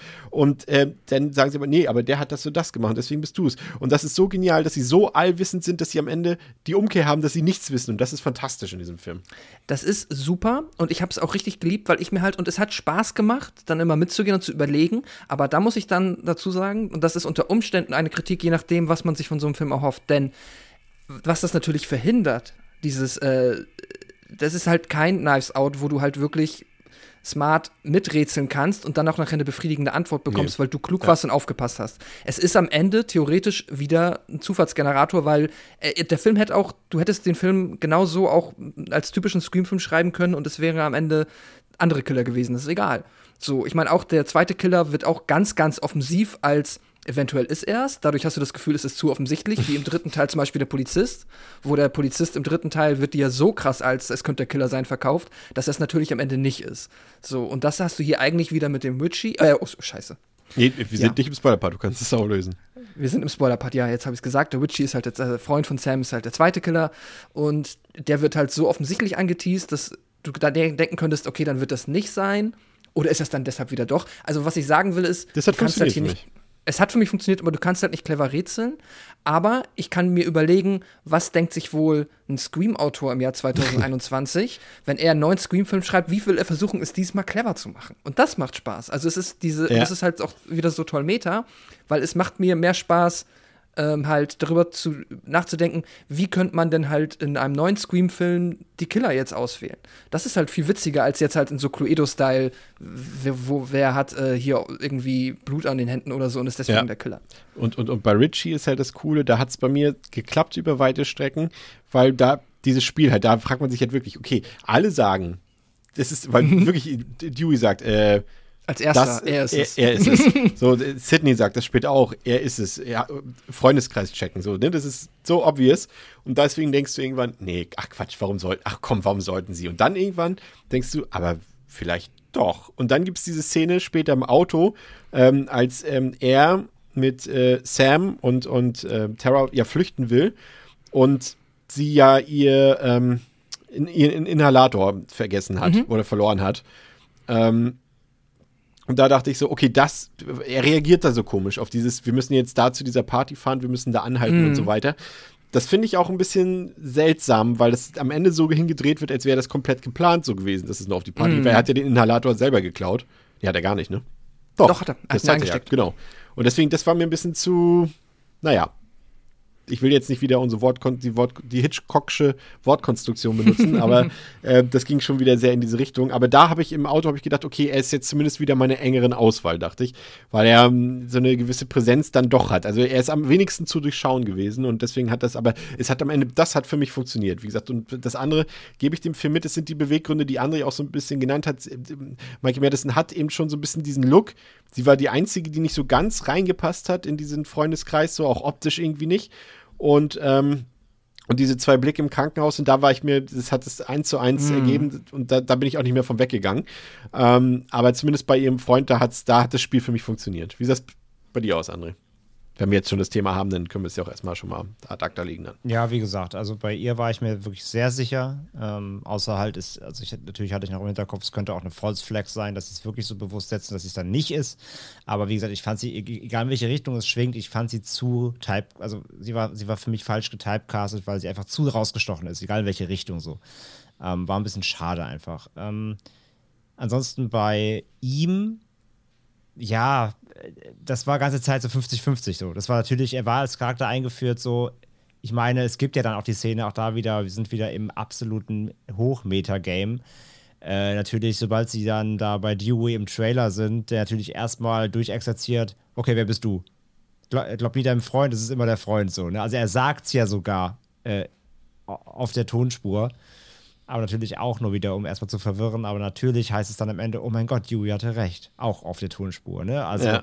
sie greifen auch die Dinge natürlich immer wieder selbst auf. Ähm, also bei ihm so, ich wusste es nicht. Also das, der, er war der, der klassische Red Herring. Er war so, der, der, entweder ist es der Freund oder der Freund ist es nicht. Wenn das ist, ist der, ist der, ist der Trope erfüllt. Wenn das nicht ist, ist es halt der False Flag. Also das war 50-50 und naja, dass es dann halt war, gut. Auch geschenkt so. Und ähm, also insgesamt, wie gesagt, ich verstehe, also ich will jetzt nicht sagen, es ist super offensichtlich. Es wird genug Leute geben, die es nicht äh, erf- erfahren, also nicht vorher erahnen können. Aber ich habe auch schon von anderen Leuten gelesen, dass sie es, also quasi, dass sie es für sich selbst geraten haben während dem Film und auch richtig lagen. Also man kann darauf kommen, glaube ich schon. Aber wie auch Pascal richtig sagt, darum geht es ja in Scream, da auch so ein bisschen damit zu spielen. Und bei ihm ist es auf jeden Fall nicht so, finde ich es nicht so offensichtlich wie bei ihr. Also bei Ab- ihr finde ich es schon äh, deutlicher. man kann es aber am Ende so oder so positiv auslegen, entweder im Sinne von Pascal, dass es halt zufällig ist und du am Ende trotzdem, also quasi nicht, wie Pascal sagt, wie macht das Drehbuch das nun? Und wir könnten jetzt sagen, der Film gibt dem Zuschauer die Möglichkeit, es zu erraten. Was ja erstmal gut ist. Ja. Zwar wieder Knives Out-mäßig dann, aber wie gesagt, wir haben da jetzt ein bisschen differenzierte Meinung zu. Aber es funktioniert letztendlich ja so oder so und es ist halt blöd, dass diese Krankenhausszene zumindest für mich halt gefühlt nach fünf Minuten im Film kam und dann, ja. hm. Aber dann weißt du ja auch wieder nicht, Scream, es kann ein Täter sein, mehrere, keiner, wie auch immer. Ähm, da war es schon fast ein bisschen faul, wie er das am Ende macht. Da kommen wir gleich nochmal zu. Aber er hat auch so ein Da paar. gibt es ein, Ja. Achso, sorry. nee, du mach. Da gibt es ein, ein, ein finde ich, nicht kohärentes Zitat, weil irgendwann, also sie greifen ganz oft halt auf die alten Filme und auch auf die alten Geschehnisse zurück und sie sagen, es sind immer zwei Killer, aber da haben sie dann den dritten ja offensichtlich, äh, ja, Not- nicht richtig Not geguckt. Canon. Ja. Ja, aber es gibt auch so zwischendurch so ein paar Szenen, wo, also auch eine meiner Lieblingsszenen wirklich im Film, an die ich mich erinnere, ist dann später auch auf dieser besagten Party, ähm, ist die Szene, als äh, Liv mit Chad rummachen will. Sie sind aber noch auf der Party, überall sind Leute drumherum und so weiter und sie setzt sich auf seinen Schoß und so weiter und fragt ihn dann, ey, willst du mit nach oben kommen? Und er so im Sinn, so, er guckt schon so, what the fuck? Ey, hier sterben gerade irgendwie Leute, es gibt einen Killer irgendwo. Ich bleibe garantiert hier, wo auch andere Leute sind und uns sehen können. Äh, Damit will ich natürlich nicht sagen, dass ich dir nicht vertraue. So meine ich das natürlich nicht. Sie guckt ihn schon komisch an. Und es ist halt fantastisch, weil du hast halt, wir, wir kennen ja alle das Trope, Sex ist gleich tot, ne? Und die Leute verziehen sich immer. Dafür, für diesen Grund verziehen sie sich immer irgendwo hin. Und er sagt einfach, nee, nein. Und vor allem, er wird ja so, wie du schon gesagt hast, er ist halt ein Chat, ne? Also Ja, er ist ja. normalerweise der Erste, der mit, äh, mit oben aufs, aufs äh, Zimmer geht. Und er sagt, Ja. nein, nein. Und ich finde es halt fantastisch, dass er dafür am Ende sogar belohnt wird. Belohnt? Er doch nicht. er, über, er überlebt, na klar. Warte mal, okay, dann habe ich das, hä? Chat ist am Ende noch zu sehen. Ist Quasi. er noch mal zu sehen? Ja, sein, also sein, er, er er ist auf einer Trage, aber lebt. Ja, stimmt. Okay, krass. Ja, ja. Krass, das ging bei Chat- mir unter. Chat ich lebt, dachte, äh, ich dachte, Also der, das mussten ähm, sie auch machen. Also wenn er jetzt für- nicht Sex hätte sterben sollen, Ja, das wäre auch wieder also, witzig. dass er überlebt, ist halt auch wieder, also, das ist wieder lucky, ne, weil, also, er, niemand kommt ihm zur Rettung. Also, Ja. nicht so richtig. Also, er hätte auch abgestochen werden können, aber er überlebt das. Ja, ja. Der ist am Ende, er ist am Ende der Typ, der ihn aus dem Wagen rausfinkt. Das sieht man aber echt nur ganz kurz. Ah, okay, alles klar, cool. Das äh, finde ich tatsächlich ganz gut, weil da war ich ein bisschen sad, wobei ich es auch dann fast schon wieder als einen witzigen Metagag finde, fand es halt dann den, ähm, ja, die Person dann halt trotzdem sterben zu lassen. Aber es ist, es ist auch, also da eh immer großes Lob an den Humor im Film, der ist wieder, finde ich, wenn er sein, da sein soll, klasse getroffen und wenn er wie halt, äh, er das dann sagt, so dieses, ich bin 99% sicher, dass du es nicht bist, aber das reicht ja nicht. Wir müssen das Logische tun. Ja. Und das ist, es ist klasse. Ich habe auch sehr gelacht und mich sehr gefreut. Das ist sehr gut, ja. Und dann, äh, wie gesagt, ein paar Szenen äh, kommen wir, wenn wir nachher noch über ein paar andere Aspekte des Films reden, gerade auch über den Mittelteil, ähm, kommen wir später nochmal drauf zu sprechen. Deswegen bin ich jetzt auch ein bisschen unchronologisch hier unterwegs. Aber der Film hat, ähm, Pascal, auch ein paar Themen, also er lässt es natürlich nicht ganz. Also er ist sich sicher, wir haben schon gewisse Themen jetzt in vielen anderen Filmen abgehandelt. Aber wir haben noch nicht über toxisches Fandom geredet. Und äh, das macht der Film ja durchaus. Also wir haben äh, Beispiele, also auch hier ist ja Star Wars natürlich auch ein sehr, sehr prominentes Beispiel und auch vielleicht so mit das, äh, mitunter das aktuellste. Aber wie gesagt, das kann man auch jetzt auf zig andere Filmreihen oder, oder Sachen, muss ja nicht mal was mit Film zu tun haben. Es gibt es ja auch in anderen Bereichen. Videospiele ist auch ein gutes Beispiel. Ähm, und das macht er fantastisch auf. Und er macht es eben, jetzt greife ich schon mal eine der Meta-Referenzen, über die wir natürlich später eigentlich noch ausführlicher reden, schon mal vor. Er macht das ja so ein bisschen anhand der Stab-Reihe. Und äh, für die, die jetzt das nicht wissen, aber dann würdet ihr jetzt diese Stelle des Podcasts wahrscheinlich eigentlich nicht hören. Ähm, Stab ist ja die Filmreihe über die Geschehnisse aus Scream in Scream. Und äh, die Reihe ist mittlerweile eben so weit, dass äh, quasi die eigentliche Stab-Reihe, die Scream-Reihe ja schon überholt hat bei weitem. Es gibt jetzt acht Stab-Filme und dort, äh, sie haben wohl mit dem achten Stab-Film halt eben einen Legacy-Film quasi sozusagen gemacht und haben das irgendwie den Killer geändert und so weiter. Viele Sachen, ich habe jetzt auch nicht, nicht alles ganz im O-Ton bei, bei dieser einmaligen Sichtung von Scream äh, mitbekommen, aber auf jeden Fall haben sich dort viele Leute aufgeregt, viele Fans und es geht in Form, Foren hoch und her und wer daran beteiligt ist und so weiter und, ähm, und so fort und ähm, das macht er auch wieder cool, finde ich. Also er macht es fast ein bisschen zu wenig am Ende dafür, dass er das Thema aufmacht, aber alles, was da so, auf, wie gesagt, die Gags gehen wir später noch ein, aber es ist ne- nett, also es ist gut gelungen, würde ich mal sagen. Ja, ich finde es auch klasse. Ich habe mich, das war halt, glaube ich, auch so eine der größten Fragen vorher, die ich mir gestellt habe, ist so, welches, welches Popkultur-Meta-Thema schnappen sie sich diesmal? Das waren ja bisher immer sehr, die waren ja bisher immer sehr auf die Horrorfilme, also auf Horrorfilme generell ähm, fixiert. So, das war halt ja immer der Randy-Part, der dann halt dir quasi erklärt hat, was jetzt quasi in diesem Teil äh, ja, vonstatten geht. Und hier haben wir ja auch so einen Randy-esken äh, Expositionsdump halt von seiner Nichte.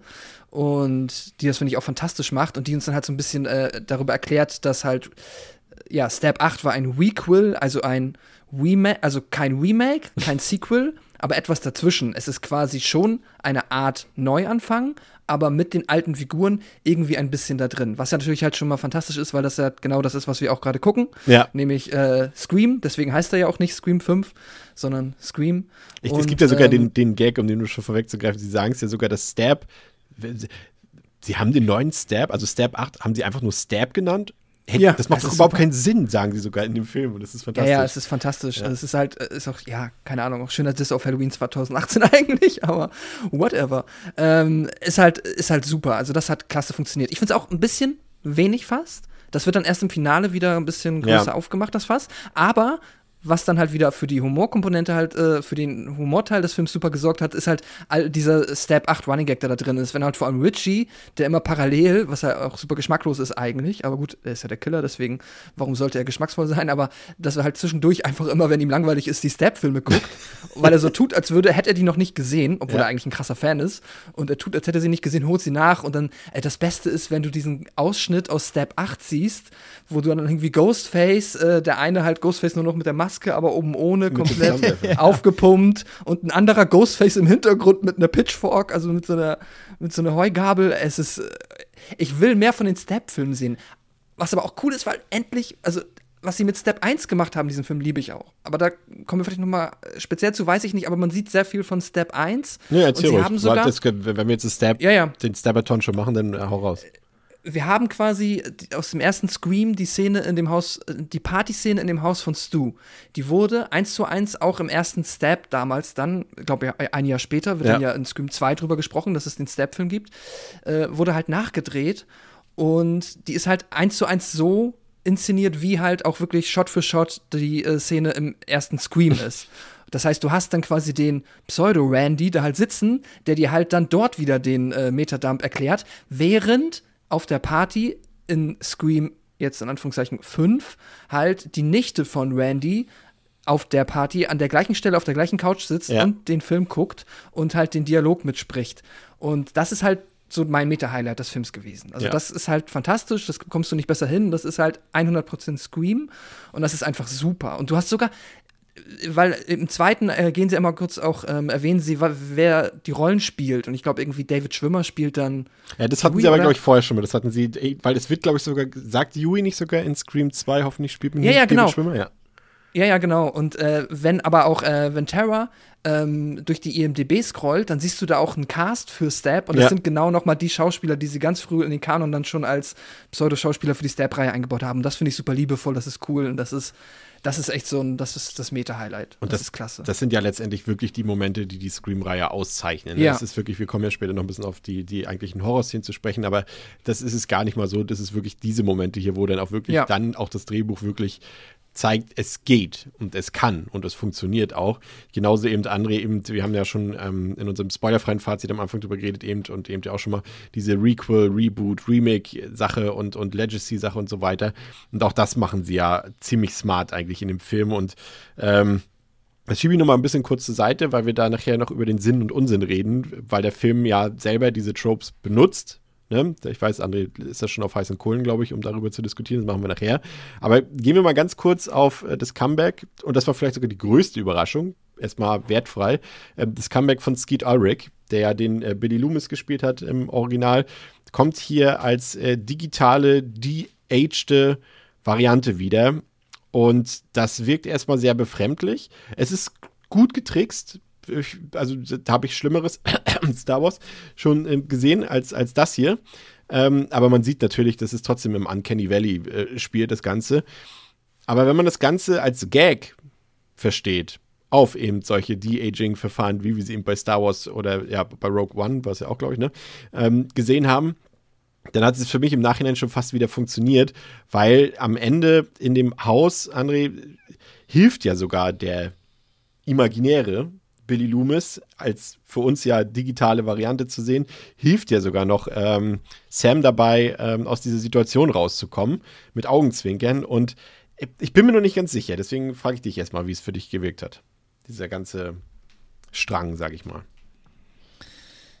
Ja, also wie gesagt, die, den Einsatz eben dieser, dieser Projektion, nenne ich sie mal, ich fand das, ich fand das unnötig tatsächlich. Ich bin generell überhaupt kein Fan von solchen Dingen, dass man irgendwie verstorbene Personen, wenn es jetzt nicht gerade ein Conjuring ist oder sowas, sondern ich meine einfach nur aus so, ja, das passiert halt im Hirn der oder desjenigen, ähm, sieht dann quasi alte Schemen dieser, dieser Menschen und dann ist der auch noch blutüberströmt und sieht quasi aus wie am Ende von Teil 1 und so. Also quasi in Tod. Ach, nee. Ich fand das ganz schlimm, muss ich sagen. Ich, das ist wirklich, das ist ein Element, das hätte ich gerne ganz aus dem Film rausgehabt. Ich fand das sehr nervig. Ähm, es hat, finde ich, also das ist auch so ein bisschen platt auch schon wieder, weil du halt dem, du machst ein Stück weit Charakterisierung über diese, über diese, über diese Einbildung eben, weil die spricht natürlich dann halt mit ihr und äh, ja, forciert sie dahin, quasi auch böse zu sein, so ein bisschen, ja, der Name, ne, so die, seine Legacy, ja. ähm, die in ihrer Familie quasi liegt, muss ja auch weitergetragen werden. Deswegen äh, muss sie natürlich auch zur wahnsinnigen Killerin werden, weil das ist natürlich in ihrer DNA und so ach, keine Ahnung, das kann man auch alles cleverer lösen und ähm, du kannst ihre Zerrissenheit und Co. auch eigentlich besser, also kannst du auch anders zeigen, als dass sie diese blöden Flashbacks hat oder diese Tagträume, nenne ich es mal. Ähm, nee, also ich bin von diesem Stilmittel generell überhaupt kein Fan, jetzt mal ganz abgesehen, ob das jetzt CGI ist oder Remodeling, ist mir scheißegal oder ob sie den Darsteller nehmen davon abgesehen ganz, äh, finde ich einfach die, äh, das, das, das Konzept an sich schon scheiße, diese, dieses, dieses Stilmittels. Von daher ähm, muss ich leider sagen, das ist eines der Dinge, die, mich, die mir gar nicht gefallen haben an dem Film. Und damit einhergehend eben auch, ja, dass sie halt also dass sie halt eben quasi so ein bisschen schlechten Ruf hat, weil sie halt nun mal in dieser Familie sich befindet oder halt eben ein Nachkommen ist. Das finde ich in Ordnung, das kann man schon machen. Ich meine, wir reden hier von Woodsboro, so, das ist ja auch eine kleine Stadt, so, wo jeder jeden kennt und das ist nun mal das größte Happening, was da je passiert ist, so. Und dass sie natürlich dann irgendwie da so einen Ruf hat mit dem Namen, das finde ich völlig in Ordnung. Also das, das, ist, das ist ja in jeder wäre in jeder Kleinstadt so, wenn da irgendwie äh, jemand gemordet hätte und dann, dann laufen die Kinder halt der Familie noch darum, das wird immer für Gesprächsstoff sorgen, bin ich hundertprozentig sicher. Von daher, das finde ich in Ordnung, ähm, dass sie das damit auch spielen, so, dass das äh, auch diese Entzweiung der beiden Geschwister eben, ne, dass das alles da so einen Impact drauf hatte. Das finde genau, ich. Du kannst ja, du, du kannst es ja nochmal, ähm, oder ich erwähne es kurz an dieser Stelle, es wird ja so erklärt, dass sie die Mutter konfrontiert hat mit der, ihrem Fund, dass sie das im Tagebuch mhm. dort gefunden hat. Sie und hat das, das rausgefunden. Und dass genau. der, Fa der Stief, also quasi der ihr nicht leiblicher Vater dahinter stand und deswegen die Familie verlassen hat und sie ist dann auch irgendwann ähm, deswegen quasi weggegangen von der Familie, ne? Wegen diesem Vorfall. Ja, also er hat, also sie hat das rausgefunden, dass, dass sie ähm, das nicht leiblich ist und ähm, hat, ja, hat die Mutter konfrontiert, hat nicht gemerkt, dass der Vater aber auch zu Hause war. Ja. Das hat das, oder nicht, der Nicht-Vater, hat das mitbekommen und dann gab es halt riesen Zoff. Daraufhin ist der Vater abgehauen, die hat die Familie verlassen und das hat sie sich so zu, also es hat sie auf ihre Schultern genommen, weil es ja quasi ihre Schuld ist, so. Ähm, sie fühlt sich da ganz doll schuldig und deswegen ist sie auch abgehauen, hat letztendlich halt dann auch eben die Familie und vor allem auch ihre Schwester eben ähm, äh, Terra im Stich gelassen quasi und deswegen ist Terra halt sauer. Dann kommt halt quasi, also Terra weiß auch bis zu diesem Zeitpunkt immer noch, weiß es gar nicht, was da vorgefallen ist. Das erzählt sie ihr dann. Dann ist sie deswegen auch nochmal doppelt sauer und alles ist ganz furchtbar. Und ja, also diese, diese Familientragödie, die aufgemacht wird quasi, das ist, finde ich, auch in Ordnung. Das kannst du schon machen. Ähm, das ist alles in eigentlich in Ordnung, äh, außer diese Scheißprojektion.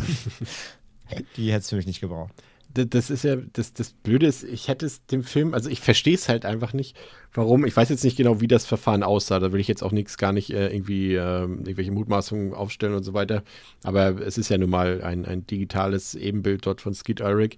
Ich weiß jetzt nicht, wie viel er selber dazu beigetragen hat, aber wer jetzt irgendwie die Serie Riverdale mal verfolgt hat, da spielt halt Skid Ulrich auch mit und der sieht halt, also er ist schon sehr jung geblieben, finde ich, und wenn man ihn jetzt einfach dahingestellt hätte, wäre das jetzt für mich kein. Hätte das auch funktioniert. Wäre das für mich vermutlich besser gewesen, weil dann wäre halt sein toter Geist halt auch älter geworden. Mein Gott, egal, aber dann hätten sie ihn halt frisch rasiert und wäre gut gewesen. Aber weiß ich nicht. Wie siehst du es, Pascal? Hat das dich irgendwie gestört? Ich fand es in der ersten Szene irgendwie noch okay im Krankenhaus. Dann dachte ich so, okay, interessant, spannend. So, machst du jetzt ja auch natürlich direkt ein neues Fass auf, ne? Sam Ja. auf einmal irgendwie noch viel verdächtiger, weil sie offensichtlich ähm, ja mindestens solche ja, Halluzinationen hat. Das ist spannend. Ähm, dann später wurde es.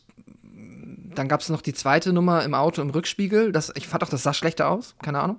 Das sah irgendwie weirder aus. Ja. Zumindest. ist- Ja, das fand ist- ich auch. Ich weiß nicht, ob es wie am Rückspiegel lag, aber das sah noch weirder aus, ja. Hä, wartet ja, mal ja. kurz. Ich muss jetzt mal ganz kurz was. Was denn? Wie alt soll, soll Tara denn sein, äh, Sam denn sein? Naja, Sam 25? muss ja. Ja, Ja, muss sie ja, mm, muss sie ja. Ja, ja. Weil sie ist ja, sie ist ja quasi, Loomis hat ja quasi sie gezeugt, bevor sie, also sie war, die Mutter von ihr muss schwanger gewesen sein, als Billy Loomis gestorben ist. Ja, ja, das war ja. 96, also ja, so 25, 26. ja, sie sieht halt kein bisschen älter aus als die Leute, die Teenager spielen in dem Film, ne? Ja, ja, aber sie soll eine ganze Ecke älter sein. Aber wiederum, also ich finde, sie sieht schon erwachsen aus. Also es hat für mich, ich weiß nicht, wie es euch geht, aber für mich hat das funktioniert. Also das Ding ist, Melissa, mein- Melissa Barrera ist halt 31, die sieht aber deutlich jünger aus. Also das kann, kann sie aber nichts Mhm. für. Aber sie ist ja auch deutlich älter als die anderen. Naja, ja, passt schon. und ich finde jetzt auch ähm, 17, also keine Ahnung. Das hat für Nee, mich nee, das irgendwie, passt schon, ja. Mhm. Nee, aber wie gesagt, nur im Rückspiegel, da fand ich es ein bisschen weird und dass das dann später auch, ja, halt dann gar nicht mehr irgendwo eine Relevanz im Film erfahren hat, dass sie diese Eingebung hat, das war halt so ein bisschen wack. Also das war, das war, also wenn es einen roten Hering gab in diesem Film, dann war das der rote Hering. so, dass du halt etwas dir jemandem zeigst, das wichtig sein soll, aber es ist nicht wichtig, es ist komplett egal. Ja. Ähm, Achso, und, ich und, finde, und, da, und Jenna Ortega ist 20, also da sind zehn Jahre zwischen. Ja, okay, das sieht dann man vielleicht nicht so, weil, Okay. weil, weil, weil äh, hier, äh, wie heißt sie, äh, Melissa Barrera, weil sie sehr, echt noch sehr jung aussieht, so insgesamt, aber das passt Mhm. so rein vom Alter her. Sorry Ja, für das. Unterbrechen. Ja. Naja, deswegen hatte ich damit. Ja, ah, ich finde es auch ein bisschen weird. Es ist halt wirklich so, leider dieser Billy Loomis-Part, das ist so schade, weil ich habe das Gefühl, da hätte nur ein bisschen was gefehlt und du hättest diesen ganzen Part sogar nicht nur okay, sondern geil machen können. So, sowas, also da finde ich sogar, ich habe mich ja, wenn man sich erinnert, wenn die Hörerinnen sich erinnern, im dritten Teil hat mich ja das Finale gestört, dass sie da Sidney einen Halbbruder dazu geschrieben haben auf einmal, der da in der Vergangenheit rumgewuselt ist und sie dann 20 Jahre später töten möchte ich hätte jetzt hier weniger Probleme damit gehabt, dass Billy Loomis noch irgendwie eine Affäre hatte, ähm, wenn das irgendwie noch smarter eingebunden gewesen wäre und das irgendwie noch eine Relevanz gehabt hätte, außer dass, äh, ja, sie halt mit der, die Verknüpfung halt, was sie halt sagen, brauchst eine Verknüpfung. Ähm, ja, schade. Weil du eben fragtest, äh, oder dich selbst fragtest, Chris, von wegen so, ich weiß jetzt nicht, wie viel Skid Aldrich da beigetragen hat. Also er taucht ja komplett nicht im Cast auf, ne? auch nicht in den Credits irgendwo. äh, Ja, aber das, das ist am Anfang immer so, wenn, be- bevor alle den Film gesehen haben, dann wird der Name später hinzugeschrieben wegen Spoilergründen. Das ist tatsächlich äh, gang und gäbe. Okay, Das war bei Kevin Spacey in sieben ja auch so. Ja. bin ich mal gespannt. Da war nicht mal der Puff der Premiere. Ja, also das, das mal gucken, ob es später noch hinzugefügt wird. Er muss sowieso im Cast auftauchen, selbst wenn sie sein Digital äh, Portrait da nur genutzt haben oder Ja. sowas. Also in- und er muss in ja sein Einverständnis gegeben haben. Also, Und, seine Wikipedia-Biografie, die auch sehr offiziell ist, ist ja auch schon, steht der Film auch schon drin. ja, okay. In seiner Filmografie. Schauen wir mal, auf was, auf was wir da spielen. Das ist natürlich immer der Nachteil, wenn man halt zwei Tage äh, nach Kino-Release drüber spricht, dass wir natürlich eben noch nicht alles wissen, was dann so später Mhm. erst in irgendwelchen Trivias oder so drin steht. Aber ja, ähm, äh, aus dem Mittelteil, da, da schnappen wir uns nachher noch ein paar Szenen, weil die sind ja doch dann eher sehr horrorlastig. Aber gehen wir nochmal aufs Finale über. Da muss ich gestehen, ähm, also zum einen fand ich es cool, das war ja schon interessant, wie sie es dann, wie sie es umgesetzt haben. Das ist, äh, das war im Trailer zu sehen, dass es wieder in, in, im wie- nee, wie ist Randys Nachname nochmal? Meek? Randy Meek, ne? Meek. Ja. Ja. Dass es wieder Meek House spielt, das war ja schon mal interessant und das fand ich auch ähm, dadurch. Ach so, nee, sorry, das Haus ist das von Stu. Das ist nicht das Haus von Randy. Die Party war bei Stu. Ach so, stimmt, aber wir waren ja trotzdem in Randys Haus. Okay, am, vorher. Vorher, Ja. ja. Da gab es diesen Expositionsdump, da haben die sich zum ersten Mal getroffen. Mieter-Talk. Genau. Genau, dann, ich Ja. meinte aber Stu's Haus, genau, dass, dass dieses Haus wieder äh, äh, der Ort des Showdowns ist, das fand ich ziemlich cool. Ähm, macht der Film jetzt auch nicht super krass viel draus, aber man erkennt halt äh, das wieder, das Trepp Treppenhaus und so weiter. Ähm, das ist schon ganz cool gemacht. Ähm, ich finde da ein paar Sachen, das habe ich auch schon zu anderen im Vorfeld gesagt. Ähm, ich fand das ein bisschen weird, weil da kommt ja, kommen ja erst Sydney und Gail so richtig ins Spiel, als sie den jungen Leuten dort helfen wollen. Und dafür, dass sie eigentlich wissen, was dort schon mal passiert ist, wie es ablaufen könnte und sie auch schon so viele Massaker mittlerweile überlebt haben, gehen sie doch sehr unvorbereitet in die Sache rein. Allein, dass Gail Schüsse abkriegt und sie einfach bis heute dort, und das ist, sorry, das ist dann auch nicht mehr, da, da war ich auch ein bisschen sauer, weil sie einfach schon zu viel durchlebt haben. Die schusssichere Westen oder irgend so ein Scheiß kann man sich doch bestimmt in Amerika kann man doch alles, was mit Waffen zu tun hat, irgendwo auf dem Marktplatz kaufen. Und dann ja, aber vor allem Ghostface selbst auch schon wieder eine trägt. Also Ghostface ja. ist smarter als Sydney und, und, äh, und Sydney hat den Sydney hat den dritten nur wegen einer Schutzüberlebens genau. überlebt. Also das darf nicht passieren. Das ist auch dann wirklich ein Fehler, finde ich. Ja, das ist schon quatschig. Ja. Also auch das Geld dann halt da so weggeschossen wird von der. Also ich fand die Idee witzig, dass sie halt, dass halt äh, Liv rauskommt und da wissen wir schon, dass sie eine Killerin ist. Wir wissen den zweiten Killer ja, noch Liv nicht. nicht. Aber Amber immer noch. Ach sorry. Ja, ist gut. Ja. Amber ähm, und dass dann halt Sydney das direkt als Trap erkennt. Netter Gag, dass das dann trotzdem zulassen, dass sie ich meine, der Schuss muss nur ins Herz gehen, genau, dann ist halt Gay Weathers so ist halt dann weg. Also Sydney ist so pseudo-cool in der Szene und sagt, ah, ja. it's a trap, so. Aber, aber ja, aber sie zieht keine schusssichere Weste an. Warum ist sie so schlau und gleichzeitig so mhm. blöd, so, ne? Ja, ja. Ich fand auch, also weiß ich, fandet ihr es auch super weird. Ich habe mich echt gefragt, so, hey Sydney, was geht? Als sie einfach in jede Tür geschossen hat. So. Naja. Es ist doch, ist das nicht, was ist denn das für ein eine Taktik. Keine Ahnung. Also genau, sie hätte ja auch jemand, also sie hätte jemand, ja. auch jemand Guten treffen können halt, ne? Hat sie auch, im ja, ersten Sinne, in dem Sinne. Naja, also er hat sich später als Killer entpuppt, aber... Im erweiterten Sinne, ja. Aber sie hätte Im Endeffekt war es sogar richtig, was sie je, gemacht hat. Also ja, genau, aber sie hätte auch einfach Terror erschießen können, aus Versehen. Ja. Also es wäre auch wieder Quatsch halt. Und äh, dazu kommt ja dann auch noch das, äh, das war ja das mit, mit Gail, das ist, was ich vorhin auch sagte. Ähm, es gibt einfach Figuren leider halt wieder, die haben Plot-Armor. Also manche kriegen halt 80 Messerstichen überleben und also wenn du, wenn du einen Bauchschuss kriegst, ist die Wahrscheinlichkeit, dass du stirbst, relativ hoch.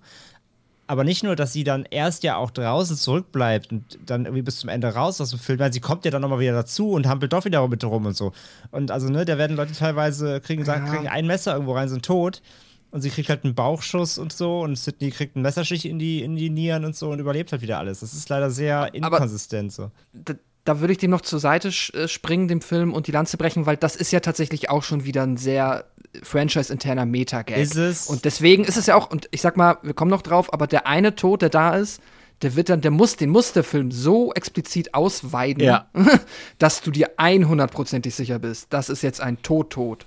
Und ich meine, Randy hat im ersten dachten, kann man auch denken, so, okay, ja, Randy wurde jetzt irgendwie angeschossen, der ist halt futsch, kommt dann auch wieder und dann der ganze Gag mit, muss nochmal im Kopf schießen und so weiter. Das ist ja. Aber das, also das macht den Film halt natürlich nicht cleverer, weil du halt dann, es, es macht den Impact mhm. von jemand wird erschossen komplett zunichte, aber aber das, das gehört ist, schon fast dazu, ne? Das ist ja das Schöne, dass es gleichzeitig auch immer bedeutet, dass Charaktere, bei denen du denkst, sie sind tot, dass sie ja halt trotzdem wieder auftauchen können. Und das macht ja auch wiederum das Ende dann immer nochmal besonders, weil du halt mit allem rechnen musst irgendwie. Und äh, gut, wir können diese eine Szene, die wollte ich zwar eigentlich erst später besprechen, aber die nehmen wir jetzt äh, mit auf, äh, weil du sie quasi schon indirekt angesprochen hast. Und das ist eben äh, Deweys Tod, ähm, ungefähr nach ja, zwei Drittel des Films, würde ich mal sagen, ähm, als er dort im Krankenhaus, auf die Szene selbst kommen wir dann später noch zu sprechen, aber wie sie entstanden ist. Aber da ist es halt wirklich so, da gibt es keine Rückkehr mehr. Und das ist, hat dann auch nichts mehr mit dem zu tun, wie Dewey halt selber sagt, ich bin hier schon neunmal angeschossen und angestochen worden und so weiter. Weil das immer noch so, da hat man damals schon gesagt, ah, okay, ähm, könnte er überlebt haben und so weiter. Aber hier definitiv nicht. Also hier, das ist wohl auch der, vielleicht so, man sieht jetzt nicht super krass viel, aber so lang wie die Szene ist und so wie brutal der Killer oder die Killerin mit ihm umgeht, ist das schon so mit der krasseste Tod in der ganzen Reihe, finde ich. Und es ist auf jeden Fall der emotionalste, Pascal. Ja, auf jeden Fall. Ich fand den auch, was ich ganz hübsch fand, ähm, wieder, ich muss mal wieder den dritten referenzieren, aber es passt halt so also perfekt, weil das auch äh, nochmal so ein bisschen die Sidney Dewey ähm, Freundschaft halt, ja, Legacy, genau, die Legacy so ein bisschen aufmacht, weil halt im dritten ist halt genau der Gag ja, dass dann, da haben sie ihn ausgeschaltet und da sagt Sidney, du musst ihn in den Kopf schießen, ansonsten stirbt er nicht. Und dann macht er es halt so. Ja. Und das ist halt dann hier diese, ja, okay, man kann, also es wirkt ein bisschen, es wirkt schon arg konstru konstruiert, wenn sie halt Ghostface dreimal anschießen. Ich habe mich mega aufgeregt, dass sie dann überhaupt erst weglaufen, weil das Ja, ist wieder so dieses, mein halt- Gott. Weil sie wissen, Das, äh, also lass sie doch nicht, Wäre Dewey nicht dabei, okay, aber Dewey ist dabei und er weiß es besser. ja, und er hätte nur hinlaufen müssen, einmal die Maske abreißen, dann weißt du schon mal, wer es ist, so Ja. dieser, der ähm, Scooby-Doo-Moment oder so, aber nein, machen sie nicht und ähm, dann kommt, dann einfach nur, damit er dann nochmal zurückgehen kann und ja, aber der, es ist ein emotionaler Moment. Es war klar, dass wenn er jetzt, also eigentlich war es äh, schon sehr klar, als er nochmal alleine zurückgeht und dass er dann jetzt den Killer an dieser Stelle nicht töten wird, Ja. ist halt schon aufgrund der Laufzeit klar. Und dann weiß man schon. Und Ja. ich, ich war schon, ich, als er zurückgegangen ist, war ich so, oh nein, oh Ja. nein, bitte nicht. Genau Ach, das. verdammt. Hm, Naja, okay, hab- dann ist es jetzt wohl so, aber na gut. Frage, Frage an André. A, warst du, was, hast, hast du geglaubt, dass sie einen, dass das Drehbuch einen von den dreien Legacy-Cast-Membern sterben lässt? Und wenn ja, was dachtest du, wer von den dreien? Also ich dachte, also ähm, äh, Dewey, also David Arquette war mir hundertprozentig klar. Einfach nur auch schon wegen der You Cannot Kill David Arquette Doku, weil er in der Doku mehrfach gesagt hat, dass er keinen Bock mehr hat, der Scream Boy zu sein. Deswegen war mir das total klar, dass er sich jetzt endlich rausnehmen lässt. Das war klar und trotzdem war es sad, weil Dewey halt einfach ein cooler Charakter ist. War trotzdem eine, eine krasse Szene irgendwie. Ähm, und ich hätte schwören können, oder mir fast auch ein bisschen gewünscht, dass es Sydney wird mit noch. Weil ich wirklich jetzt auch ein bisschen dachte, sie machen jetzt den Arc zu. Sie machen jetzt quasi mit 5 jetzt auch hier diesen Legacy-Sack zu. Ähm, dass sie das wieder offen gelassen haben. Also sprich, Sydney könnte jetzt schon wieder nochmal wiederkommen in Teil 6. Ich finde es ein bisschen schade. Also ich hätte es fast konsequent gefunden, wenn Sydney jetzt irgendwie als, ähm, ja, natürlich ist sie ja nicht mehr die Survivorin und so, aber ich hätte es irgendwie, glaube ich, ganz cool gefunden, tatsächlich, damit sie wirklich einmal jetzt diesen gesamten Arc, um sie einmal komplett zu machen. Hm, okay. Ähm, ja, das hätte ich mir so fast ein bisschen gewünscht, aber bei Dewey war es mir halt klar. Und Gail war so ein bisschen, ja, kann, kann nicht, ist aber auch jetzt irgendwie ein bisschen auch egal, ob sie es jetzt unbedingt trifft. Ob sie den Halloween-Move machen werden? Das, du hast ja quasi, du, du, du hast mir gerade eben schon quasi den nächsten Teil äh, vorgeschrieben. Meine Behauptung, ich musste kurz rechnen, deswegen war es gut, dass du eben noch äh, geredet hast. Ähm, nehmen wir mal an, der letzte Te Teil war ja 2011, ne? Scream 4. Mhm. So, das ist jetzt elf Jahre her. Nehmen wir mal an, sie brauchen wieder fünf, sechs Jahre bis der nächste, also was heißt wieder? Also mal wieder, so wie ganz früher. Irgendwie mal fünf, sechs Jahre. Dann wäre Sydneys Tochter im Teenageralter. Und dann können sie den Halloween-Move machen, dass es äh, die Tochter von, von, von Sydney ist, um die es geht, und dann kann Sydney nochmal mitspielen. Ja, Und stirbt dann. ihre, Sydney hat ihre Kinder oder ihr Kind im, im, im ich wollte gerade sagen Einkaufswagen, sorry, im, im, wie heißt das denn? Ah, im Kinderwagen, Babytrolley, scheiße, dann ähm, geht's ja Kinderwagen. Im Kinder- Im Einkaufswagen. Du kannst doch Kinder in Einkaufswagen setzen, dafür gibt es extra Sitze, aber das war's nicht. Es war ein Ach, stimmt. äh, Kinderwagen. Jetzt hast du Deswegen da machen sie einen Zeitsprung. Ja, okay, Ja, und vielleicht ist ja auch, sie hat ja gesagt Kinder, und vielleicht ist Ja, nur das- eine da drin. Ja. das stimmt. Das kriegen sie schon irgendwie. Also wenn Billy Loomis der Vater von Sam ist, dann kriegen sie das auch noch irgendwie hin. Ja, Das traue also, ich ihnen zu, ja. Äh, Und generell, ähm, André, das Ende, also wir, darüber haben wir auch schon geredet. Es ist, also ich hätte mir da etwas mehr Konsequenz und Frische am Ende gewünscht, weil es ist letztendlich das, was wir schon mal hatten. Zwei TäterInnen. Ähm, da wäre es irgendwie für mich interessant gewesen, wenn sie halt einfach am Ende nochmal jemanden dazu geholt hätten, zum Beispiel aus dem Legacy Cast oder irgendwie, irgendwie eine dritte Person oder irgendwas, aber es wirkte nicht ganz so frisch, weil wir kennen das schon mit zwei Leuten. Und ähm, du kannst ja gerne auch gleich da nochmal auf die Motivlage eingehen, was jetzt ihre Begründungen dafür waren. Das hat zum Kontext gepasst, aber es war, es ist wieder so das gewesen, was, was für mich ja schon der, der Schwachpunkt in allen Scream-Filmen waren, war eben letztendlich die Auflösung und die Begründung dafür. Weil es irgendwie so, ja, irrational oder rational war. Da kann ich mich nicht so ganz entscheiden. Das äh, schwankt auch von Teil zu Teil. Aber da war ich nicht so ganz zufrieden mit. Aber ich war darauf eingestellt, dass wieder sowas kommen wird, was mir nicht so ganz gefällt. Aber ich fand die Motivlage in dem Fall sogar irgendwie okay. Naja, was war, also die Motivlage ist ja eigentlich nicht mehr vorhanden. Also ja, die ist vorhanden, aber sie ist so banal. Ist ja banaler Sie als. mochten Step 8 nicht. Ja, genau. Ja. Ist- Also es ist ja banaler als der, als der, als der Carpenter Nachnamen-Gag. Ähm, das Ding ist halt. Es Halt, ist, stopp, warte, halt, stopp. Ja. Damit räumen wir jetzt ein für alle Mal auf. Der Carpenter-Nachnamen-Gag hat ja seine Wurzel im allerersten Teil, als äh, Rose McGowan sagt, das ist ja wie in einem Wes Carpenter-Film. weil sie nämlich Wes Craven und John Carpenter ja durcheinander br bringt. Und das bezieht sich für mich darauf. Also es ist jetzt nicht einfach nur ein Gag, weil wir hier John Das Carpenter, sondern es Kannst ist. du so machen, aber es Nee, das halt ist auch so. Da bin ich mir plakativ. sicher. Ich bin mir sicher, dass Ja, ich ist das ja auf okay, den aber Wes es ist trotzdem- Carpenter ist trotzdem plakativ. Nein, Doch, erzähl weiter. ja, ist plakativ. ähm, auch es ist halt zwiespältiges Ende, weil einerseits es passt halt komplett zu dem ganzen Retelling. Ähm, es, es passt dazu, okay, wir sind wieder im gleichen Haus, mit der gleichen Konstellation. Ne? Die beiden, die beiden Legacy-Charaktere stehen vor dem Haus. So, ach, mal wieder, bist du dafür bereit? Hier? Nee, niemals. Also, ich werde nie dafür bereit sein, egal wie oft wir es noch durchmachen müssen. Also, äh, es passt einerseits komplett dazu, dass man dieselbe oder eine ähnliche Konstellation hat, nur jetzt quasi mit so ein bisschen neuen Regeln oder diesem neuen Cast, der alle Regeln zu kennen scheint, aber dann am Ende doch nicht so. An sich funktioniert das und macht in dem Kontext Sinn. Aus frische Gründen ist es natürlich komplett schade, weil du halt wirklich äh, ein Retelling eben genau hast. Du hast kein frisches Ende, du hast keine glorreiche Idee, die jetzt nochmal alles umkrempelt, du hast keine neue Location, du hast. Nee, also da ist halt wirklich jetzt nichts dabei, wo du nochmal irgendwie die Augen aufreißt, denkst du, wow, Wahnsinn, da habt ihr euch jetzt noch was richtig krasses im Ärmel gezogen. Das passiert halt nicht so. Sie spielen mit den vorhandenen Dingen, sie spielen mit den äh, Dingen, die Fans kennen, sie spielen mit den Erwartungen so. Das funktioniert auch wieder ganz gut, aber es ist jetzt nicht mindblowing in keinster Weise so. Da haben sie sich ein bisschen, ähm, vielleicht ein bisschen zu, sich, sich zu einfach gemacht, ist am Ende. Ähm, das, ich fand es trotzdem wieder äh, so in seiner Gänze gut ausgespielt, so relativ hart. Und dann auch der letzte, äh, das letzte Aufbäumen nochmal und so. Übrigens äh, auch, auch lustig hier, Mickey Madison, also die Amber, wird äh, am Ende von ähm, äh, Once Upon a Time in Hollywood ja auch verbrannt, genau wie hier. Also selbst da, Stimmt. da passen die beiden Rollen genau aufeinander. Vielleicht haben sie es auch deswegen sogar gemacht. Das fand ich übrigens richtig cool, das- wie sie dann nochmal verbrannt wiederkam. Das ja, ja, auch das gut meine aus. ich ja. Ne? Das letzte Aufbäumen, wo sie nochmal einen Kopfschuss kriegt dann. Ähm, so, das ist alles, das ist alles gut, aber es ist halt kein Wow-Effekt. Ne? Der bleibt halt aus, weil es das Retelling ist. Also im Sinne des, des, des, der Nostalgie funktioniert's, aber es war jetzt halt natürlich nicht mindblowing irgendwie so. Das, ich fand's, ich fand's trotzdem okay.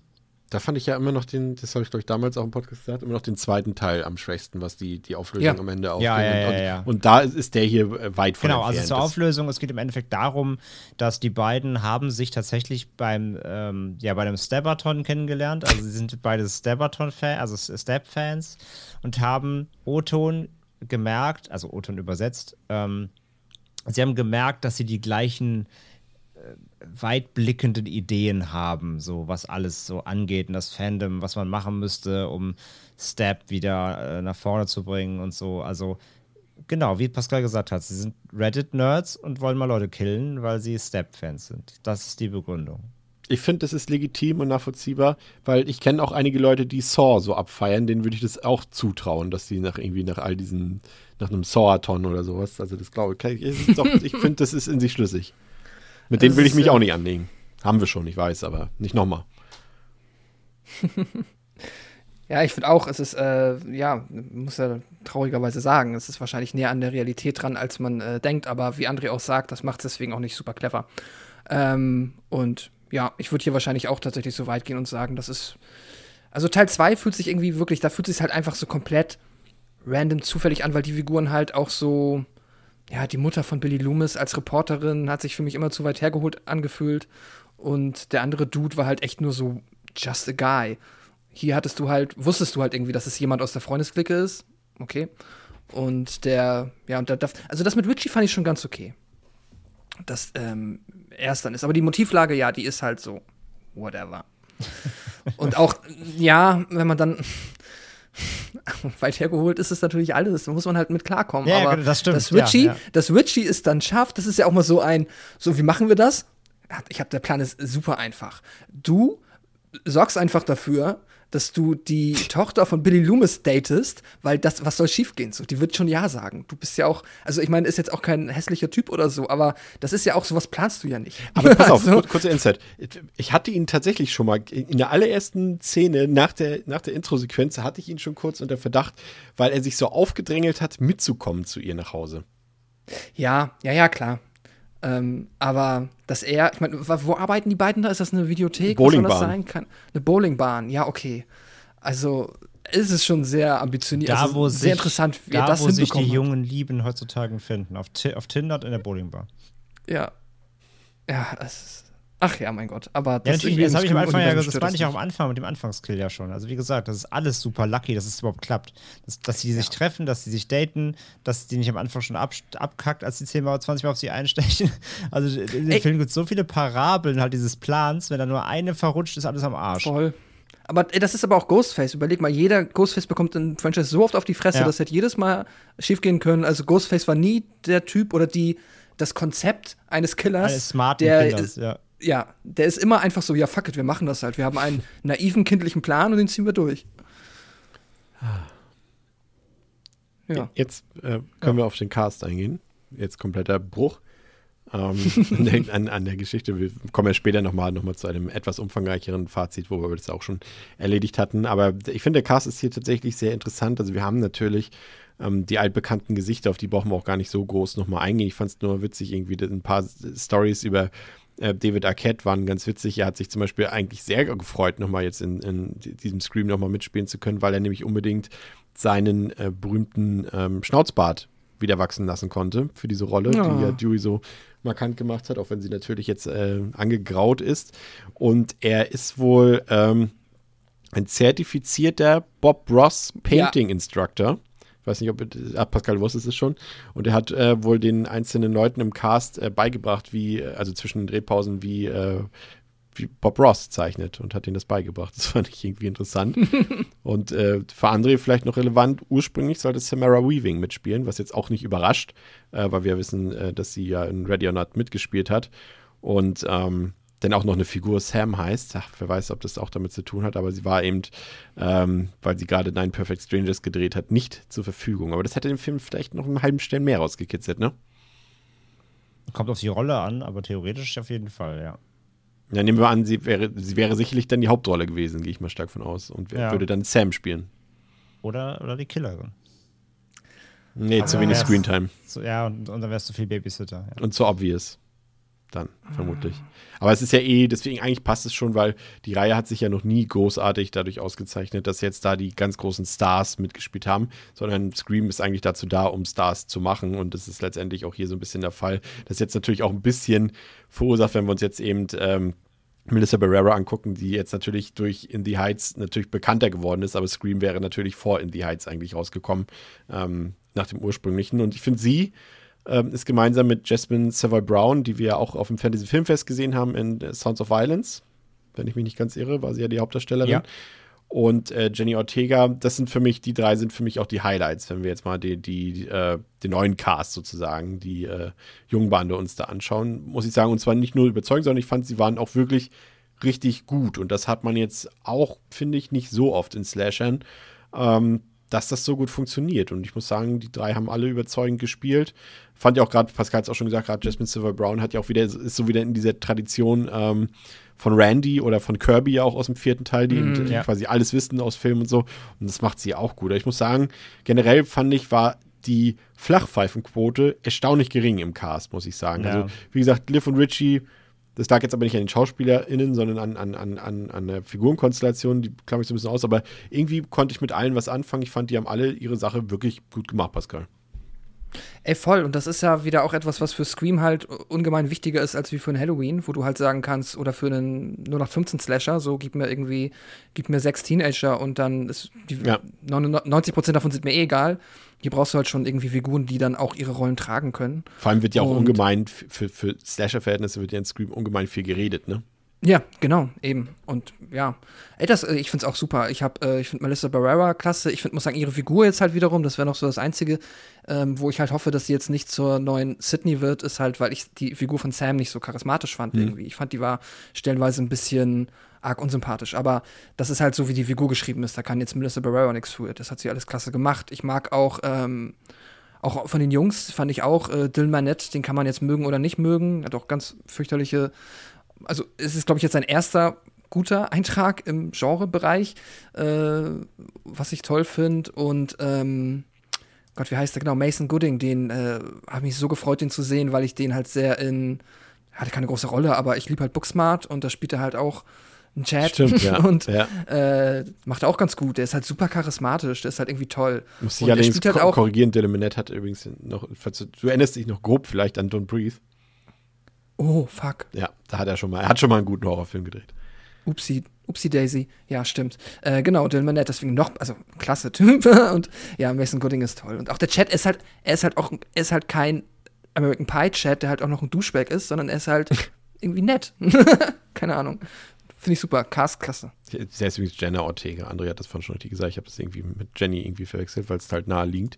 Ähm, ansonsten überlege ich gerade. Ja, äh, Kyle Garner hat ja auch noch mitgespielt, äh, in dieser ganz kleinen Nebenrolle dort, aber auch schön schon direkt die Referenz, André, du erinnerst dich an sein Jason Voorhees-Tattoo auf dem Oberarm? Ja. Er spielt ja da den, den Ex-Freund, oder nee, nee, nicht den Ex-Freund, diesen, ja, was ist er? Nennen wir ihn ist mal. ein Stalker-Dude. Also früher hätten sie ihn Rocker genannt, in, in, in, früheren Filmen, ja, dieser Stalker-Dude. äh, aber wen hat er nochmal gestalkt? Liv, ne? Genau. Liv, das ist ja. richtig. Und ähm, er hat ja leider so ein bisschen äh, sein, ja, irgendwie, Hollywood wurde für ihn, glaube ich, so ein bisschen zerstört. Ne? Er hatte ja damals eine der beiden Hauptrollen in dem Nightmare on Elm Street Remake. Mhm. Und das hat, glaube ich, so ein bisschen seine Karriere äh, ruiniert, würde ich mal fast sagen, so ein bisschen, dass er in dem Film mitgespielt hat. Obwohl eigentlich auch komisch, ne? Bei Rooney Ja, Mara hat es ja eigentlich auch nicht geschadet, zieht aber sich- bei ihm. Nee, der zieht sich schon durch. Der war dann auch, ein, das Problem ist seine Auswahl, auch so ein bisschen Red State hat er noch gemacht, der war auch nicht so geil. Ähm, dann, äh, also ich, ich, ich liebe den ja sowieso jetzt äh, spätestens wieder seit 2020, weil er ja die Hauptrolle in Dinner in Dinner in America, America, gespielt der war hat. toll. Und das ist ja für mich einer der echt der Highlight-Filme der letzten Jahre. Der war halt super. Ähm, und bei Cleansing Hour war auch dabei, diesem, ähm, wir streamen Exorzismus live ins Internet und alles geht schief, weil es dann echte Dämonen gibt, der war auch super. Ähm, also da hat er zwei gute Filme gemacht, auch gerade im Genre. Also das heißt, ja, doch, The America ist ja auch jetzt kein Horrorfilm, aber ist schon ein Genrefilm. Ähm, so Coming-of-Age-Genre, der war schon super. Ähm, aber er hat sich halt auch einige Male vergriffen, gerade so eben um die 2000er rum, wie du sagst, das Nightmare Remake, dann war er hier, Jennifer's Body war er drin, gut, das, das kann man machen. Aber auch diesen Haunting in Connecticut hat er gemacht, der war auch so ein eher so meh Haunted, Ha- äh, hier, äh, so Haunted House Film. Also er hat schon auch viel Quatsch gemacht, das stimmt schon, ja. Ja. Aber ich mag den eigentlich echt ganz gerne so. Der, der ist echt ein charismatischer Schauspieler so auch. Also shady Charaktere kann er auch Und spielen. genau, so, so ein bisschen, und ja, so auch so ein bisschen Ruffle-Charakter. Er ist eigentlich der neue Skeet Ulrich, wenn man Ja, so eigentlich schon, eigentlich schon. Dafür ist er leider auch dann zu kurz im Film tatsächlich letztendlich. Und äh, ja, aber für mich mit das Highlight so ist für mich auch äh, tatsächlich Jasmine Savile Brown. Also die macht den Ja. Nerd super. Ja. Ähm, und die, die finde ich ja eh super. Die spielt ja jetzt gerade hier auch in, in Yellow Jackets mit, in der Sky oder in der, in der was ist es denn? HBO, ne? Sky, ist es Sky, ist es HBO? Also Sky hat eigentlich das HBO-Programm, ja. Showtime, eine Showtime-Serie. Ah, okay. Äh, genau, da spielt sie ja mit, ist super. Oder ähm, ich weiß, dass sehr, sehr viele äh, für sie auch äh, sch- geschwärmt haben bei äh, Leftovers. Ähm, die ich bis heute nicht gesehen habe, aber ja groß abgefeiert wird. Ähm, also ja, die ist äh, auf jeden Fall super. Die ist super Ja. sympathisch und, und charismatisch. Und, aber generell bin ich auch dabei. Ich fand den Cast generell sehr erfrischend und obwohl eben so viel es wird viel klug geschissen, aus, vor allem aus Metagründen. Aber trotzdem haben sie es geschafft, dass die Charaktere keine Arschlöcher sind. Also, die, sie, sie, sie, rein von der Rolle, teilweise wie sie geschrieben sind, müssten sie super nervig sein und super drüber und dir voll auf den Sack gehen, aber tun es nicht. Und das, ist- haben sie in ist allen Teilen gemacht. geschafft. Und das, ist, gut eine, eine Sache, was die Serie oder die Filmreihe ja wirklich auszeichnet. Das haben Mhm. wir eben gerade. Ich hatte eben schon ein Beispiel aus Teil 4 äh, Kirby genannt. Randy selbst ja auch. Und, und, und halt auch die meistens, die dann später als Bösewichte sich herausstellen, die hat man trotzdem irgendwie gern gewonnen. Und das ähm, schafft Mhm. der Film irgendwie. In dem Fall ist es mit Amber nicht so ganz gelungen, finde ich. Aber generell spricht das auf jeden Fall äh, für die Reihe auf jeden Fall. Ja, und dann haben wir eben, wie gesagt, den Legacy Cast. Und das sage ich jetzt nur, um Legacy Cast zu sagen. Und über die haben wir letztendlich alles schon gesagt. Ich hatte jetzt nicht den Eindruck, als wären sie jetzt nur da gewesen, um, um Geld zu kassieren. Den Eindruck hatte ich nicht, ähm, gerade bei David Arquette nicht, weil er für mich sogar fast seine beste schauspielerische Leistung bis jetzt so, die ich von ihm gesehen habe, gebracht hat. Es sind ja auch nicht super viele Szenen, aber gerade die Szene zusammen, als, als Dio und, und Gail sich dort kurz aussprechen dort, ähm, hat er richtig krass gespielt, muss ich sagen. Hat mir richtig gut gefallen. Auch so, und er stand einfach, ich fand es einfach gut, dass er von den dreien so im Mittelpunkt stand, dass er auch so der, also der Held war, auch wenn er natürlich dabei stirbt in seiner Heldenaktion und so weiter.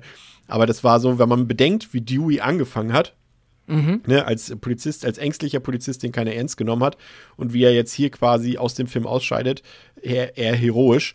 Ähm, das fand ich richtig klasse und das hat er gut gemacht, ja. Und wie gesagt, äh, ja, bei Neve Campbell und, und ähm, Courtney Cox, ja, sie sind da. Aber das ist halt so ein bisschen das Problem, wie wir es vorhin gesagt haben. Die Story ist halt so geschrieben, dass die drei Figuren oder sagen wir die, die zwei Frauenfiguren aus dem Legacy Cast nicht notwendig sind. Der Film funktioniert komplett ohne sie, auch also sowohl inhaltlich als auch emotional und aber man muss, gleichzeitig muss man es wieder loben. Ich meine, welche Horrorreihe hat es geschafft, äh, drei ja, Hauptfiguren vom halt. ersten bis zum fünften Film mitzuziehen? Also selbst Jamie Lee Curtis hat ja mehrere Filme Pause zwischendurch gehabt bei Halloween und so weiter. Und das ist nur eine Figur, aber hier sind es einfach drei, drei Schauspielerinnen und Schau ein Schauspieler, also zwei Schauspielerinnen und ein Schauspieler, die wirklich bei allen Filmen dabei waren in Hauptrollen. Offensiv, wie gesagt, etwas weniger ist.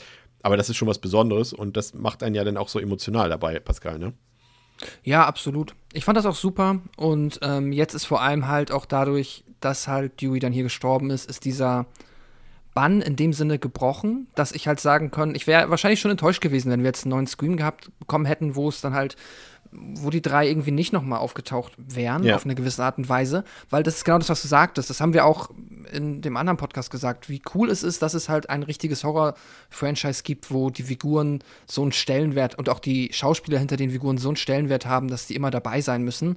Aber jetzt, wo Dewey halt natürlich gestorben ist, wenn es dann einen nächsten Scream-Teil irgendwann geben wird, dass es quasi, die Erwartung ist nicht mehr da, dass das aufrechterhalten werden kann. Und dann ist es auch ganz clever, weil es dann sich wahrscheinlich ein bisschen leichter anfühlt, wenn dann vielleicht auch eine Courtney Cox oder so nicht nochmal Lust hat, irgendwie äh, da mitzumachen. Oder auch eine Neve Campbell. Dann kannst du halt jetzt viel einfacher sagen, wenn es noch einen Scream-Film gibt, dann brauchen wir den Legacy Cast jetzt nicht noch einmal anrufen und dann nochmal, ja, versuchen, die ranzuziehen.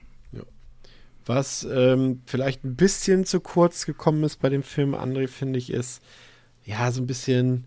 Aber das ist vielleicht auch einfach die Stilistik, die Wes Craven mit Scream auch geschafft hat. Also, die sind ja, wir sind uns ja einig, alle, alle fünf Filme sehen ja wirklich sehr hochwertig aus. Es ist ja absolutes Hollywood-Niveau, Produktionsniveau. Ähm, da ist ja auch dementsprechend, da gibt es ja auch keinen Teil, in dem jetzt nicht ordentlich Geld reingebuttert wurde. Das muss man ja auch sagen. Das ist ja natürlich auch ein Unterschied zu allen, fast allen anderen Horrorreihen, ne? Ähm, oder zumindest Slasher-Reihen auf jeden Fall. Ähm, aber ich, mir hat so ein bisschen gerade, wenn man sich so an Ready or Not erinnert, und hier ist derselbe Kameramann zum Beispiel am Werk äh, mit äh, Brad Jutkiewicz, äh, der übrigens auch den neuen äh, Scott Derrickson-Film ähm, geschossen hat, The Black Phone. Ähm, und, und, und, und dieselben beiden Regisseure sind dabei. Da habe ich ein bisschen was anderes erwartet, aber ich glaube, sie haben wahrscheinlich einfach gesagt, wir behalten die Stilistik von Wes Craven bei und bringen da eher weniger von uns rein. Ist jetzt meine Mutmaßung, zumindest hat es jetzt diesen Eindruck bei mir hinterlassen, André. Ja, würde ich genau unterschreiben. Also wirkt genau so. Dass sie da kein, also sie haben ja keine Experimente gewagt, aber ich glaube, das war genauso gewollt. Also ich glaube, da haben alle gesagt, wenn wir hier schon dieses Requel, Retelling-Ding machen. Wenn wir diese Legacy erben. Wenn wir diese Legacy erben und weitertragen wollen. Nee, es passt ja zum Konzept. Also das wäre ja komplett konträr gewesen, wenn sie quasi alles wieder aufgreifen, alles mhm. retailen, äh, requellen und dann wäre aber wie der Look plötzlich irgendwie komplett äh, anorganisch zur ganzen Reihe davor. Nee, nee, das merkt man schon eigentlich nicht. Also alles, wie die Kamera steht, wenn Ghostface auftaucht, wie, wie die Opfer äh, Killer-Komposition des Bildes ist, da ist, das ist ja komplett Scream. Also da haben sich ja wirklich alles angeguckt vorher und das genauso nachgeschossen, so von den, von den Elementen her.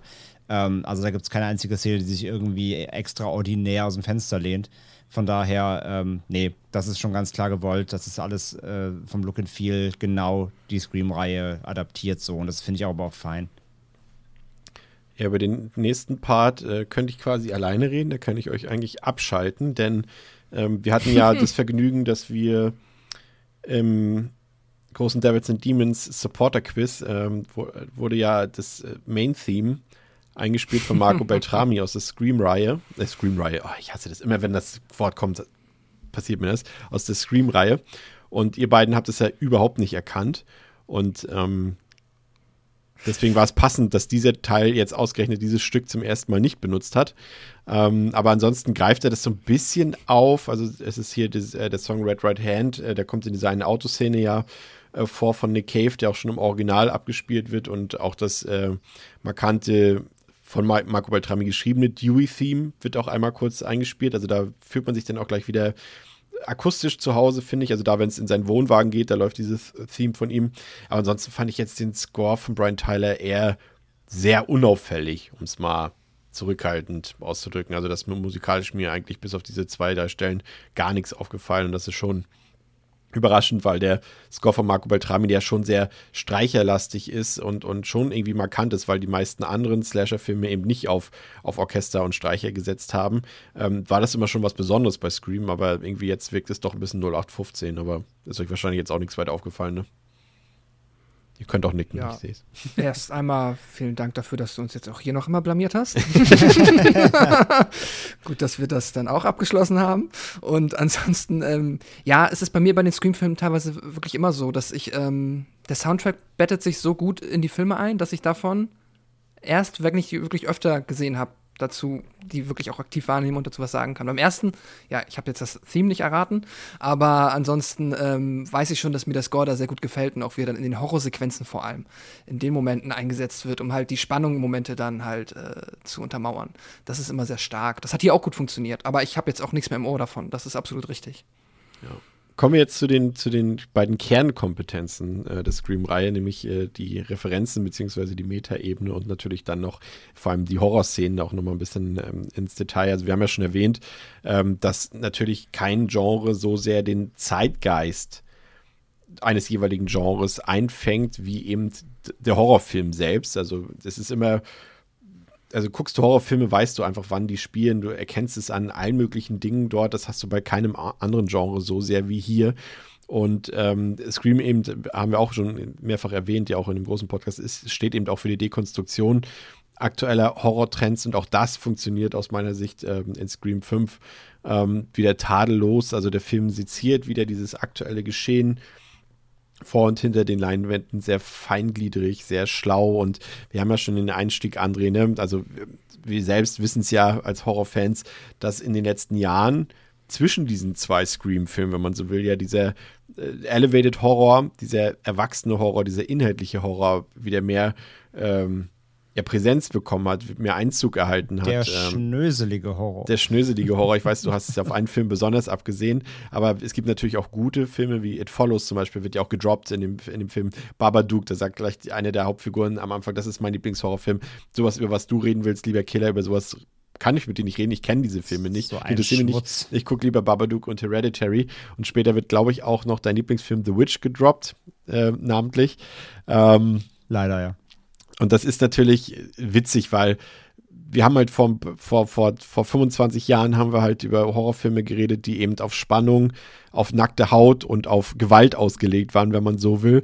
Und heute geht es um Filme, die inhaltlich mehr zu bieten haben müssen, inhaltlich mehr Substanz bieten müssen. Auch Midsommar wäre jetzt ein Film, der da natürlich auch perfekt reinpasst zum Beispiel.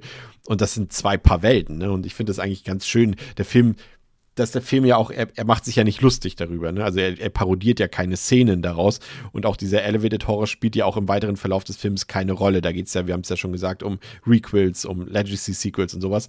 Aber allein, dass es hier so gedroppt wird und dass so, so ein paar kleine Finden, äh, nicht Finden, so ein paar kleine, wie sagt man? Nicht finden, sondern so ein paar, sowas wie Nackenschläge, nur in zart. Problem ist, ich weiß nicht genau, was du meinst. Ne, er teilt ein bisschen aus, aber, aber lieb. Ach so, ja. Da gibt es auch ein Wort mit F, glaube ich, für, aber egal.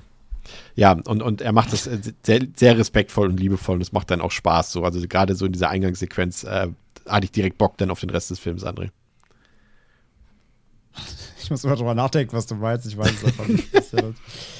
Ähm, ja, wie gesagt, äh, der, die Meta, die Metaschicht des Films ist halt wirklich, die Metaschicht ist metadick. Ähm, und zwar im wahrsten Sinne des Wortes. Also, wie gesagt, da wird ja wirklich alles im Sekundentakt gedroppt, also äh, was nicht nied- und nagelfest ist. Wir haben ja schon gesagt, es gibt ja allein diese Szene da, ähm, auf, wo sie auf dem Sofa alle sitzen. Also da wird ja, da wird im Grunde nochmal für die, für die Nicht-Scream-Kenner nochmal alles erklärt, was überhaupt dieses ganze Scream-Ding ausmacht, ja, wie man, wie man Filme sarkastisch persifliert und überhaupt. Also das ist ja so offensichtlich und äh, durchzieht, durchzieht den ganzen Film. Ja, ist ja nicht nur Elevated Horror, sondern natürlich auch wieder alle anderen äh, Meta-Gags irgendwie weit, so weiter drin. Ähm, und dass, dass sie natürlich immer mit den, mit, den, mit den Fans da spielen, mit den Fanerwartungen spielen, ähm, die New School-Fans irgendwie da so ein bisschen abholen, aber auch die Oldschool-Fans und ja, wie immer halt auch jedem den, den Fingerzeig da geben, finde ich aber auch dann in Ordnung. Es ist halt, wie gesagt, es ist halt super stumpf. Also daran könnten sich, glaube ich, viele einfach stören, vielleicht, dass es einfach zu, zu billig ist. Also einfach wie so eine Liste Papyrus ausrollen und alle Namen vorlesen, ist natürlich jetzt nicht irgendwie clever. Ähm, aber trotzdem muss ich die ganze Zeit grinsen, weil es halt Ja. einfach, weil es so sympathisch eingebettet ist, wie gesagt, dadurch, dass die Figuren das auch alles sympathisch rüberbringen, dass es mich nicht gestört hat, obwohl es so simpel war. So. Und ähm, allein diese Anfangsszene, wie gesagt, die da telefonieren und, und sie sagt die ganze Zeit so, ja, nee, also da, mit deinem komischen Oldschool-Scheiß ist ja völlig stumpf. Also niemand will ja sehen, wie Leute einfach abgestochen werden. So, ich brauche schon ein bisschen äh, Drama. So. Es, natürlich ist es witzig, wenn du gerade halt in dem fucking Scream sitzt. So. Und ähm, von daher, also so platt es war, und so. Es ist, halt, es ist halt ein sehr großer Bestandteil des Films, das muss man halt schon sagen. Ne? Also diese ganze Meta-Ebene, auch wenn sie in der Reihe immer drin war, ich finde schon, dass der fünfte da auch nochmal so von der Frequenz her ist das schon, glaube ich, echt ein, so die Hochphase fast schon. Aber ich würde dann den vierten schon mitzuziehen. Also das ist schon die konsequente Fortsetzung von der, von der Stilistik des vierten Teils. Da ist auch schon sehr krass viel mit Podcasts und allem drum und dran. ja, ja, das, das, ist schon, das stimmt, das stimmt. das ist schon da. Die beiden verdeutlichen das. Also die, sag mal so, ab Teil 4 war selbst den, dem letzten Produzenten klar, das ist unser äh, äh, Selling Point, den wir da mehr herauskristallisieren müssen, glaube ich. Aber ja, das andere haben wir schon gesagt, also die, die Entwicklung im Horrorfilmbereich werden eben hier anhand äh, der Film in Filmreihe Step dargestellt. Das haben wir ja vorhin schon ausführlich besprochen. Und der Film, ja, und das ist jetzt der interessante Punkt, bevor wir noch ein paar kleine Feinheiten rauspicken. Das ist halt dieser Streitpunkt. Der Film macht ja Tropes auf. Und er macht sich auch lustig über Tropes. Er dekonstruiert sie, aber gleichzeitig benutzt die, dieser Film dieselben Tropes. Das ist halt immer dieses Thema, was man da aufmachen kann. Das kann man jetzt sehen, man kann sagen, er macht dieselben Fehler, das glaube ich aber nicht, weil dafür sind die Leute einfach zu schlau, die dahinter stecken. Ähm, da ist ja auch jemand wie, auch wenn er jetzt da nicht dran am Writing beteiligt war, aber jemand wie Kevin Williamson, der wird ja auch gesagt haben, Leute, ihr könnt das nicht machen so, sondern doch, ihr macht das jetzt extra, weil ihr dadurch euch selbst ja auch aus der Schusslinie nimmt, weil ihr euch selbst damit kritisiert. Gleichzeitig kannst du dann aber auch wieder, das hat äh, David Hein in seiner Kritik ja geschrieben, das macht die Sache aber nicht besser, nur weil ich weiß, dass das Schwachsinn ist, was ich hier zeige, ist es immer noch Schwachsinn. Das kann man jetzt so oder so sehen. Ich sehe es nicht so. Ähm, ich finde das eigentlich schön, wenn der Film seine Slasher-Tropes benutzt und sie aber gleichzeitig damit kritisiert. Ähm, weil er, er, er sagt es ja auch. Ich meine, da gibt es die eine Szene noch als am Anfang, äh, Pascal, als, äh, jetzt hätte ich ihn bei der Chili genannt, nicht Charlie, wie heißt er nochmal? Richie. Richie. Äh, Richie. Er ist mit, mit, hat einen zweiten Vornamen, da ist Chili. Richie Chili. Ja, Richie Chili äh, mit Sam im Auto sitzt und sie erzählt ja noch die Geschichte von Stab quasi. Also er kennt sie ja eigentlich, aber sie erzählt ihm die und er sagt dann, yeah, that sounds exactly like John Carpenter's Halloween. So, und, und ja, genau. Scream is exactly like John Carpenter's Halloween. Also Stab durch Scream ersetzt, ne, logischerweise. Und, und das finde ich, das, das, ich liebe das. Ja, ey, ich auch. Das ist. Das kann sich halt ein Scream rausnehmen. So, du kannst halt die Tropes einerseits irgendwie auf einer Metaebene äh, auf die Schippe nehmen und du kannst sie selbst im Film einsetzen und dadurch halt auch tatsächlich wieder Humor erzeugen. Und das Ja. ist halt cool. Und ähm, wenn wir jetzt da bei der einen Szene sind, wenn du halt, ja, ist das eine Referenz? Keine Ahnung. Aber nehmen wir mal an, sowas wie ein Horror-Trope auf jeden Fall ist es. Das ist äh, die Szene mit, ähm, äh, mit, mit Wes, äh, mit, dem, mit der Wes-Figur von Dylan Nett gespielt, wenn er halt die Türen immer, wenn er den Kühlschrank dreimal aufmachte an der einen Stelle. Das ist halt einfach dann auf einmal, es ist ein Trope, aber es ist witzig. Also ich weiß nicht, wie es bei euch in der Presseverführung war, aber als er das zum dritten Mal den Kühlschrank aufgemacht hat, hat das Kino gelacht einfach. Ja, Und ich habe also auch gelacht. Kann's Pressevorstellung lacht grundsätzlich niemand. Deswegen, aber, Aber, aber das wäre die Stelle gewesen, da habe ich auch schon ein bisschen mit André drüber diskutiert, über diese Szene, weil sie, ich, ich fand sie auch erst, also im ersten Moment so, okay, er macht den Kühlschrank auf, da ist niemand, er macht diese, diese Tür da auf zu der Kammer, da ist niemand hinter. Und es ist ja letztendlich diese ganze Szene, und das finde ich faszinierend. Und deswegen, da, da versuche ich jetzt André schon mal, ich versuche es, ich weiß, es gelingt mir nicht, aber ich versuche ihm schon mal äh, das Handwerk zu legen, weil er gleich gegen diese Szene diskutieren wird.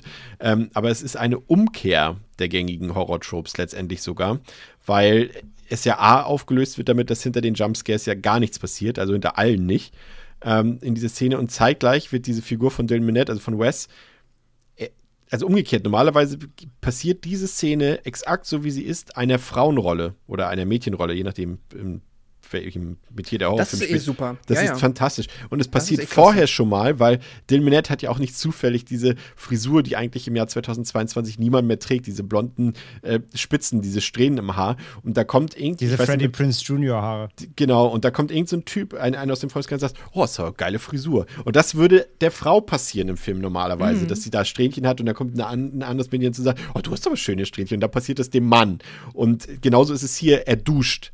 Und er ist oberkörperfrei die ganze Zeit zu sehen. Das ist halt Psycho, nur umgekehrt. Das passiert halt. Wir hatten es bei Freddy aber vs. Jason, aber auch- als, aber als Catherine das, Isabel aber duschen auch geht. Das referenzieren sie sogar auf der Tonspur mit dem Psycho. Selbst das lassen sie ja Genau. nicht mal stehen. Ja, und, und, und das ist fantastisch. Und deswegen gefällt mir die Szene. Im Kino fand ich sie komisch, aber wenn ich drüber nachdenke, über diese Gender-Umkehr, über diese, also wie, wie der Film mit diesen Tricks, also seine eigenen Tricks quasi gegen sich ausspielt, Ja. dann ist es schon fast wieder genial. Und so ist es auch mit den Jumpscares in, dem, in dieser Szene. Und im Endeffekt ist diese ganze Sequenz zunächst erstmal mit dem, ich fand den krass an seiner, de, den Mord an seiner Mutter ziemlich krass. Auch dort vor der Tür draußen einfach. War schon durchaus heftig, kommen wir gleich im Horrorpart mal drauf. Aber diese ganze Sequenz auch sehr witzig, aber gleichzeitig auch sehr gut, muss ich gestehen. Pascal, zurück zu dir. Ja, sorry. Ähm, äh, genau, ich fand die auch. Man kann es blöd finden. Ich hatte auch das direkt, als ich diese Szene gesehen habe, dachte ich, ah, okay, das ist ein bisschen, ich meine, auch jetzt ein, so ein, Fake-Jumps, also so ein Fake-Out halt, ne? Das hast du, das ist genauso häufig wie halt, als ob da jetzt wirklich jemand ist. Das ist jetzt ja nun wirklich auch nicht kreativ. Dass du es dreimal machst, hat halt schon fast so diesen, dieses penetrante Family Guy-eske vom Humor, dass du halt denkst so, okay, wow, also noch ein viertes Mal. Es ist so dieses, es ist witzig, es ist zu viel. Ah, es ist wieder witzig. So ging es bei mir. Und das hat für mich gut funktioniert. Ich fand's nett und äh, das, was ich halt wirklich, aber das, da möchte ich dir komplett ähm, auf jeden Fall zustimmen, explizit nochmal, dass halt diese Umkehr, dass er halt wirklich hier der, dass es halt dieser Gender Swap hier ist und er diese Figur hier spielt, diese ähm, angreifbare, gerade aus der Dusche gekommen, auch diese Duschsequenz, die halt Ja. auch erstmal denkt man sich so, okay, warum gucken wir jetzt denn nicht so, wie er duscht? Ah, und dann verstehst du es irgendwann und denkst dir, okay, ey, ich finde das cool, das ist geil gemacht. Und seine Mutter ist die Polizistin und sie möchte ihn eigentlich retten. Eigentlich auch das ist ja auch schon wieder fast ein Gender Swap. Ja, so. genau, genau, genau. Das ist, es ist klasse. Es ist super und das finde ich toll. Ähm, ja, keine Ahnung. André, ich glaube, du hattest da bestimmt noch. Oder du bist kritischer dieser Szene gegenüber. So klingt Chris. Ja, vielleicht. also ich sehe es komplett, äh, ich sehe es komplett mit dieser Gender-Umkehr und so. An sich, an, an sich alles richtig. Sehe ich, verstehe ich, will der Film auch genauso machen. Rein, aber das gehört jetzt eigentlich wirklich auch schon in den Horror-Part jetzt rein. Deswegen, äh, bevor ich es gleich nochmal alles aufdrösel, wenn wir jetzt eh bei der Szene schon so ja, ja, sind. mach ruhig, mach ruhig. ich fand rein vom Horroraspekt her, hat die Szene es für mich einfach übertrieben. Ähm, ich habe verstehen, warum sie es machen, aber wieder um die Tropigkeit auszuspielen, die Szene so unfassbar in die Länge zu ziehen, nur dann halt eben um zum dritten Mal halt diese Tür-Szene zu machen mit äh, Geräuschaufbau und dann eben False Jumpscare so. Das ist halt das Problem, wenn der, wenn die Satire sich halt dann irgendwie über den Horror stellt. Und das, das mein Problem ist dabei, und wie gesagt, da reden wir gleich eh nochmal drüber, aber das zieht sich durch den ganzen Film für mich. Und diese ba Küchenszene ist dafür halt für mich die, das größte oder beste Beispiel, dass ich halt, ähm, dass dem Film es halt wichtiger ist, selbst Horrormomente irgendwie noch sarkastisch oder satirisch zu unterlegen oder aufzulösen, als wirklich Horror oder mal ein bisschen Anspannung walten zu lassen. Und das war mir einfach halt schon too much, weil du hast halt gerade gesehen, wie halt äh, Hicks, die man jetzt eben auch, schon, auch schon kennt, dann eben aus der Reihe, und die halt auch noch eben die Mutter ist, wie die gerade halt wirklich krass bestialisch abgeschlachtet wird. Und dann dieser Szenenaufbau, dass es halt nicht zum Punkt kommt, das war mir irgendwie zu lang. Und das war halt nur so lang, weil sie eben diesen Gag ausspielen wollen. Und ich hab trotzdem, ich musste trotzdem spunzeln so. Ähm, aber trotzdem hat es halt eben ein bisschen die, die, die, die, die, die, den Suspense versaut. Und das passiert im Film halt, oder das macht der Film halt ständig bewusst und das fand ich schade, weil im Film ist halt nachher in, in diesem, ich finde, er schafft es nicht, Satire und dann wirklich auch Horrorfilm in Einklang zu bringen, sondern ihm ist das Self-Aware-Ding immer wichtiger. Und das fand ich schade. Und das ist quasi nur eine Beispiel, das ist die Beispielszene für mich, woran man das am besten ablesen kann. Ja, kann man so sehen. Ähm, ist eine, auf jeden Nein, Fall. Spaß, nee, ich, find, ich muss sagen, ist eine valide Kritik. Ja. Darf ich noch, ähm, nur Ja, bevor ja, du den klar. nächsten Part äh, swapst, äh, eine einzige, die, weil mir das ist hoffe nur ich gar so nicht. Ich habe noch, ich habe hier noch 20 Stichpunkte. Fantastisch. Dann mein letzt, also mein einziger, der mir auf der Seele brennt, ist nämlich eine Referenz, die mir viel zu plump war. Und das ist, wenn wir in Woodsboro reinfahren und dann siehst du ein Straßenschild und da steht Elm Street. Und das ist so ein bisschen so, ach, come on. Also weiß ich nicht, das war mir zu, das war mir zu Haben sie den nicht schon im Original gebracht? Habe ich, habe ich, äh, Ich meine wusste ich nicht. Wohnt Rose Ich hab's- McGo, äh, wo- wohnen, wohnen nicht die, wohnen nicht hier äh, die, die, die Deweys, hätte ich beinahe gesagt. Äh, wer ist Dewey nochmal mit Nachnamen? die Dewey.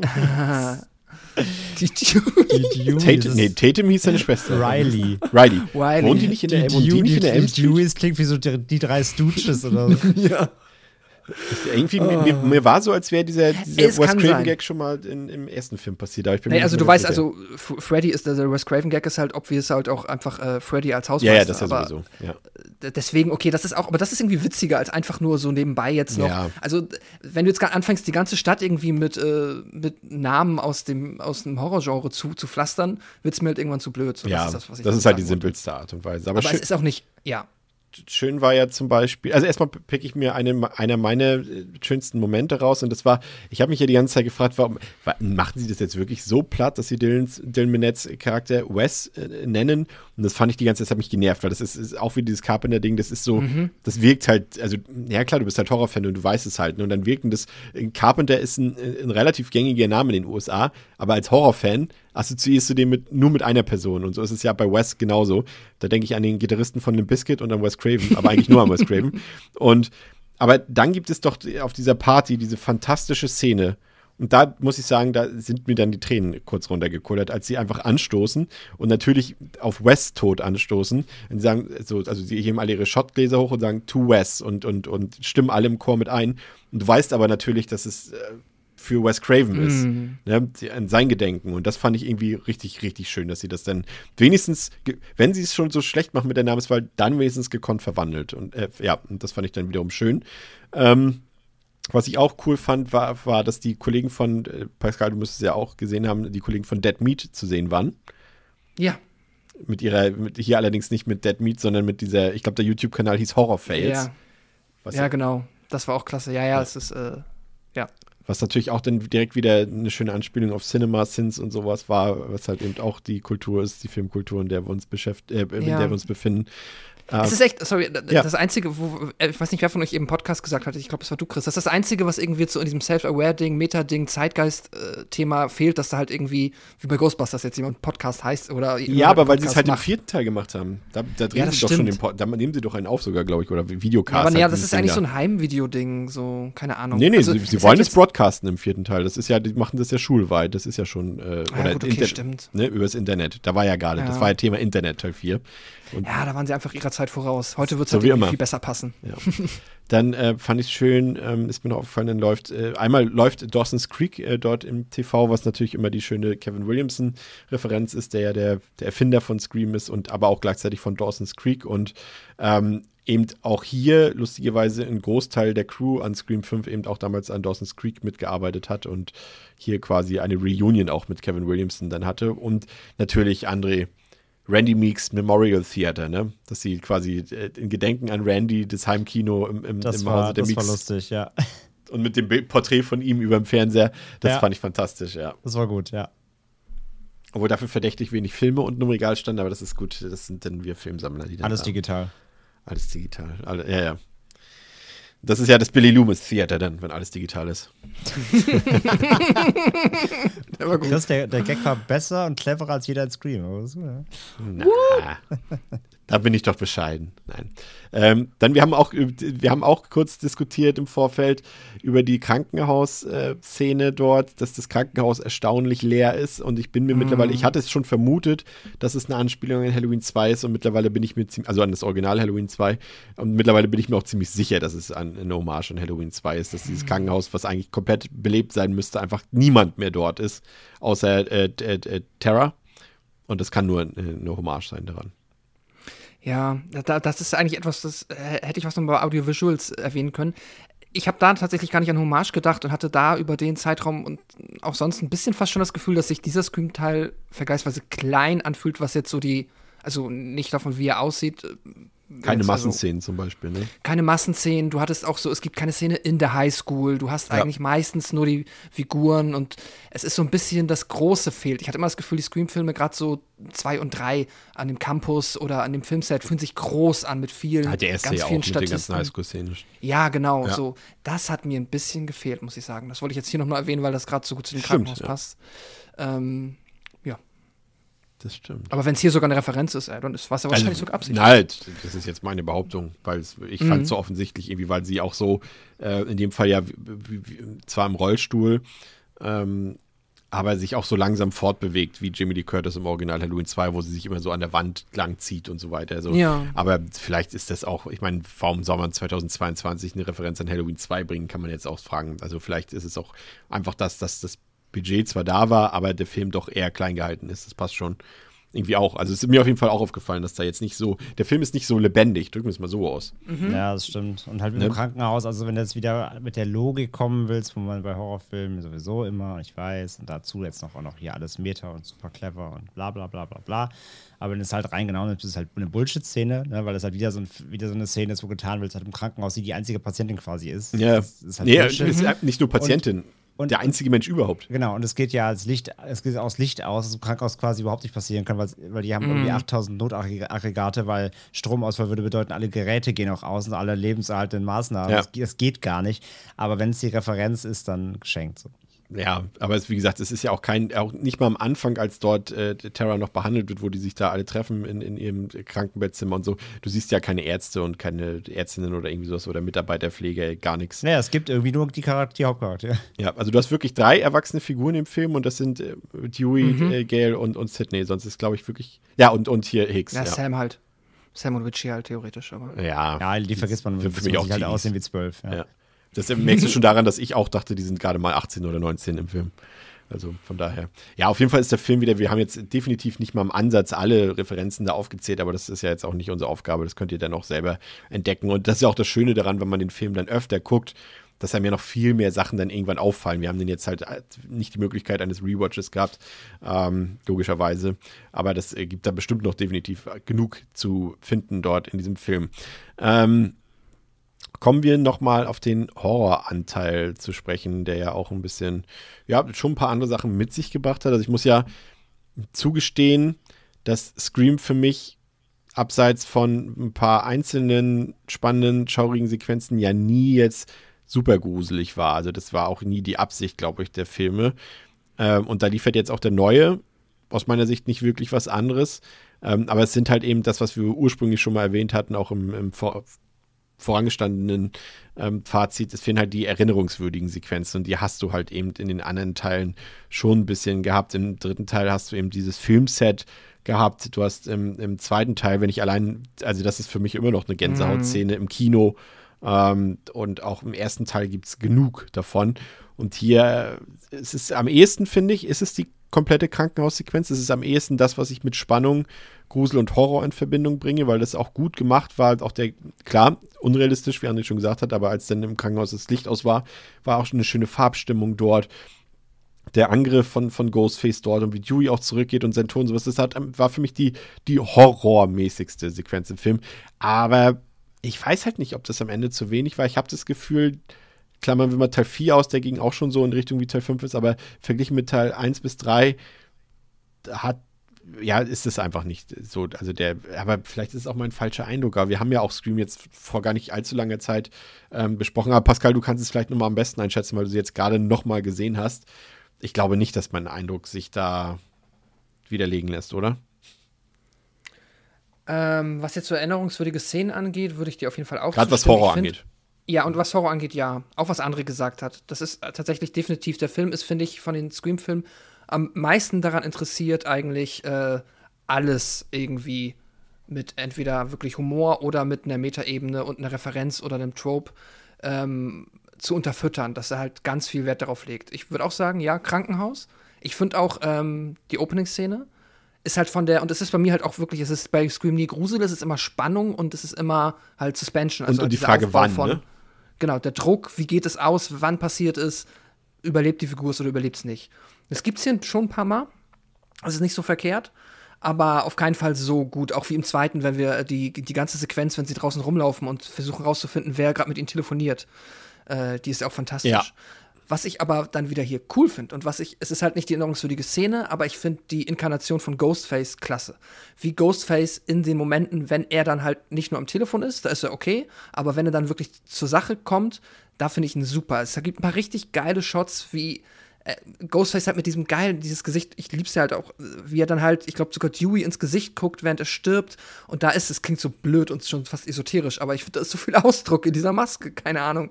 Ist einfach gut inszeniert. Ja. Ghostface ist äh, cool, er hat äh, auch wie er sich bewegt, wie er, also dieser äh, super simple Kill am Anfang, an dem, ähm, äh, hier an dem, an dem Stalker-Dude, Ja. da, wenn er ihn mal so ins Messer sticht, fast so spielerisch so, tak, tak. Das ist irgendwie cool, keine Ahnung. Und das fand ich super. Aber ansonsten, leider ja, muss man sagen, hat er, was so diese Spannungsmomente angeht und so ernsthafte Verfolgungsjagden, hat er wahrscheinlich im Franchise am wenigsten.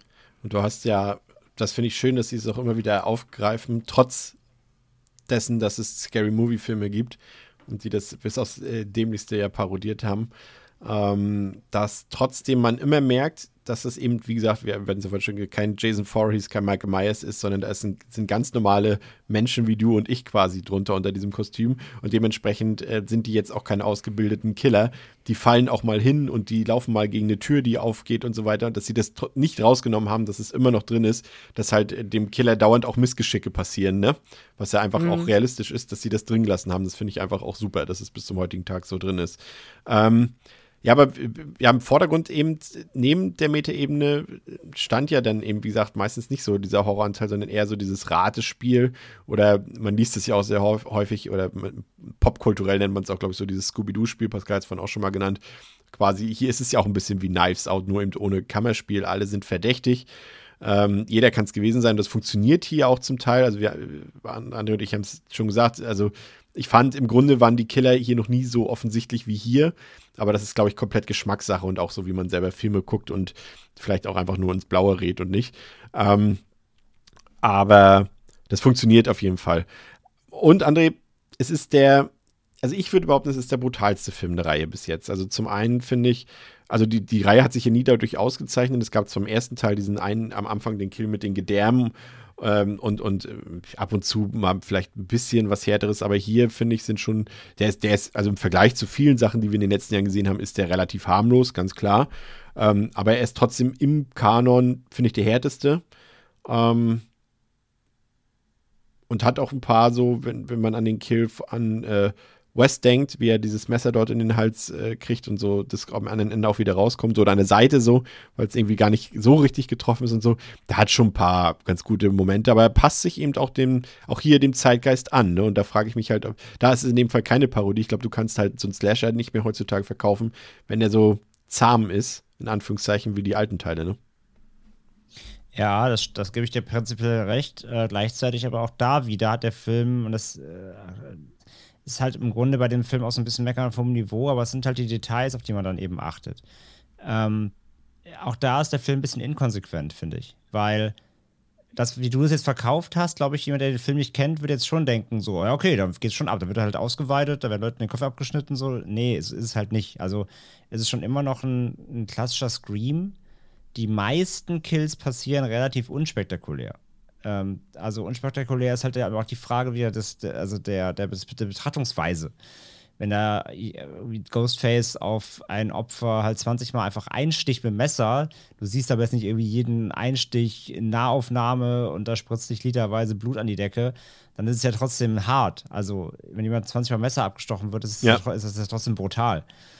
Aber die Brutalitätsspitzen, die spiken halt so raus, wie dein besprochener gerade der Kill an Wes, wo das Messer so langsam in den Hals geschoben wird und er dann auch so ganz wirklich quälend nach unten sackt und halt noch lebt, während er dann da so verblutet quasi.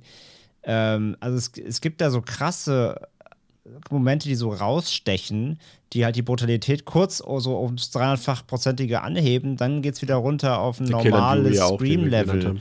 Und das fand ich ein bisschen strange, als ob sie sich, weiß ich nicht, als ob sie jetzt nicht sich getraut haben, da all in zu gehen, ob die Production gesagt hat, ey, wir müssen auch noch immer noch so ein bisschen low machen bei Scream, ist jetzt kein Schlachtfest hier.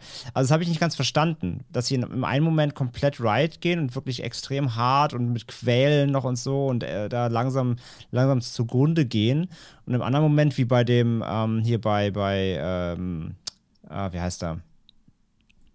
Bei äh, Kai Gellner, dass da halt einmal kurz in die, in die, Halsschlagader gestochen wird und dann, ja, es ist auch hart, wie es da so rausspritzt, wie gesagt, aber die, die, die Ver Vergleich halt, ne? Also die, die, im Vergleich sind die, sind die Kills sehr unterschiedlich hart.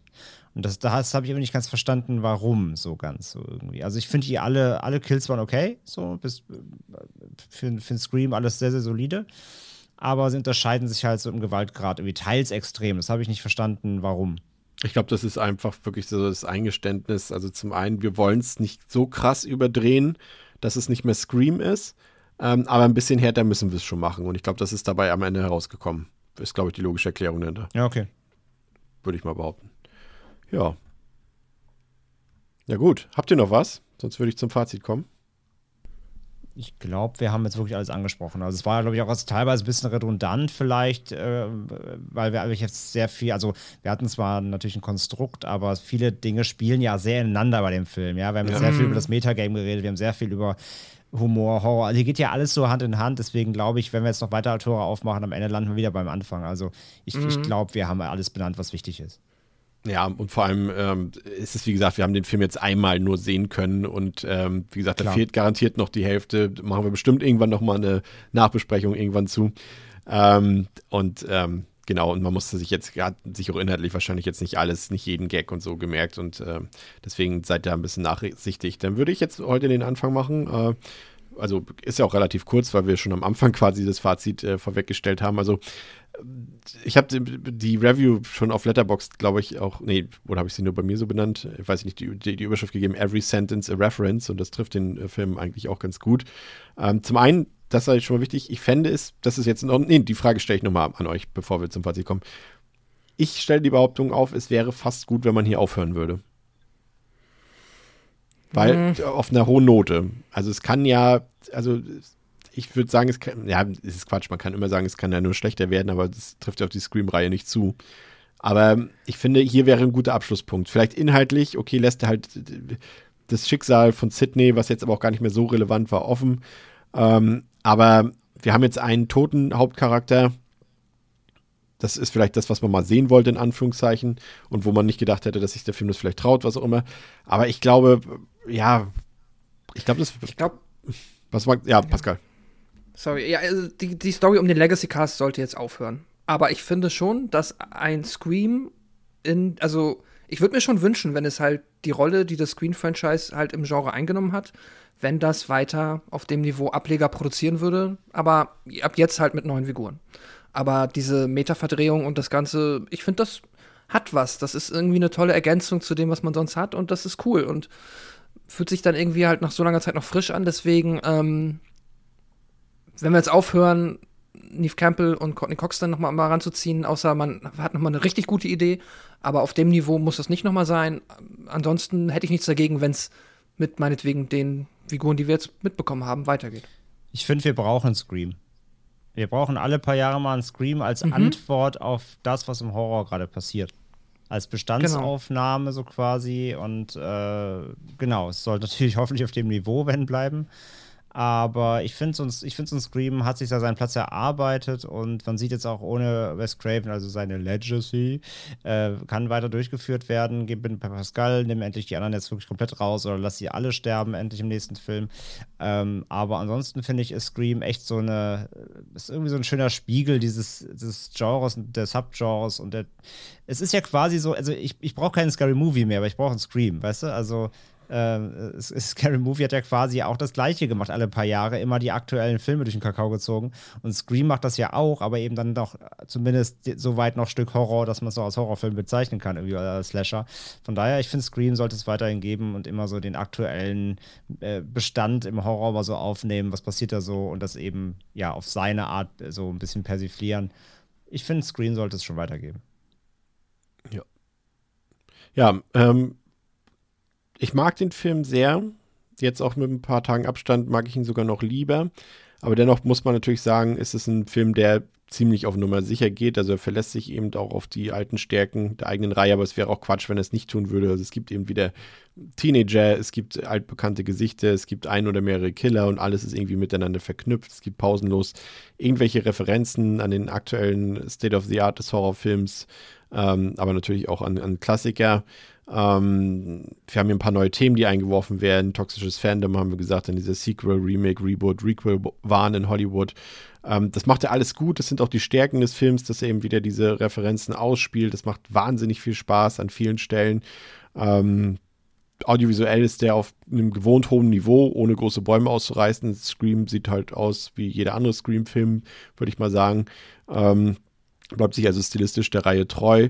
Er ist sehr kurzweilig, er ist witzig, er ist unterhaltsam. Wie gesagt, ich hatte es gesagt, äh, alles, was so abseits der Horrorebene ist, ist wirklich spitze. Die Horrorebene selbst ist, ich würde sagen, gehobenes Mittelmaß. Ähm, aber das liegt eben auch an der Art und Weise, wie Scream funktioniert. Äh, positiv überrascht war ich vom Cast, weil klar, man kennt so ein paar Gesichter, aber ich habe die jetzt auch meistens so als Nebendarsteller äh, bisher oder Darstellerinnen so wahrgenommen. Aber hier so in dieser ganzen Summe als Cast, als, als Gruppenkonstellation hat mir es richtig, richtig gut gefallen. Die, wie fast ausnahmslos. Ähm, er hat emotionale Momente, der Film, die mich auch richtig mitgenommen haben. Ähm, aber ich bleibe dabei und da wiederhole ich mich auch gerne. Der Schwachpunkt des Films sind eben diese erinnerungswürdigen Szenen, über die man halt auch länger redet und die man immer wieder rauskramt, wenn man irgendwie über Horrorfilme redet und so weiter. Die fehlen hier größtenteils. Vielleicht entwickeln die sich auch erst noch, aber ich habe das Gefühl gehabt, bei allen anderen Filmen der Reihe war das irgendwie gleich klar. Diese Szene ist jetzt eine Szene, die bleibt in Erinnerung. Aber ansonsten ist am Ende alles wie immer, würde ich sagen. Also wer die bisherigen Scream-Filme zu schätzen wusste, der wird auch mit dem neuen Film definitiv seinen Spaß haben. Und wer nur Teil 1 mochte, wird auch vermutlich weiterhin nur mit Teil 1 zufrieden sein. Und wer Slasher ohnehin nicht mag, äh, der wird sie auch durch Scream 5 nicht mehr mögen. Für mich ein sehr gelungener Auftakt ins Horrorjahr 2022 und ähm, da bleibe ich jetzt auch nach zweieinhalb Stunden mit euch bei vier Sternen von fünf. Erstmal an dieser Stelle. André. Ja, ich mach's du noch, noch mal ausholen. Ich, ich, ich mach's kurz, noch ja. kürzer als du. Äh, ähm, ja, vorangegangen, das äh, Fazit ja vom Anfang. Also nochmal so mit quasi Spoiler-Part. Ähm, also Scream ist auf jeden Fall ein viel besserer Film geworden, als ich befürchtet habe. Also ich hatte echt schon mit einer Gurke nicht gerechnet, aber ich hatte, ich hatte eine befürchtet, dass sie irgendwie diesen Drive nicht hinkriegen, dass es sich nicht nach Scream anfühlt. So, und das haben sie halt alles widerlegt. So, es ist ein Film, der Scream schreit. Ha! Den muss ich kriegen, sorry. Ähm, und sie haben einfach Wes Cravens ähm, Idee und, und alles, was die Reihe irgendwie ausgemacht hat, egal ob audiovisuell, inhaltlich und so weiter. Sie haben einfach hinbekommen, das weiterzutragen wie Chris auch sagt, sehr safe.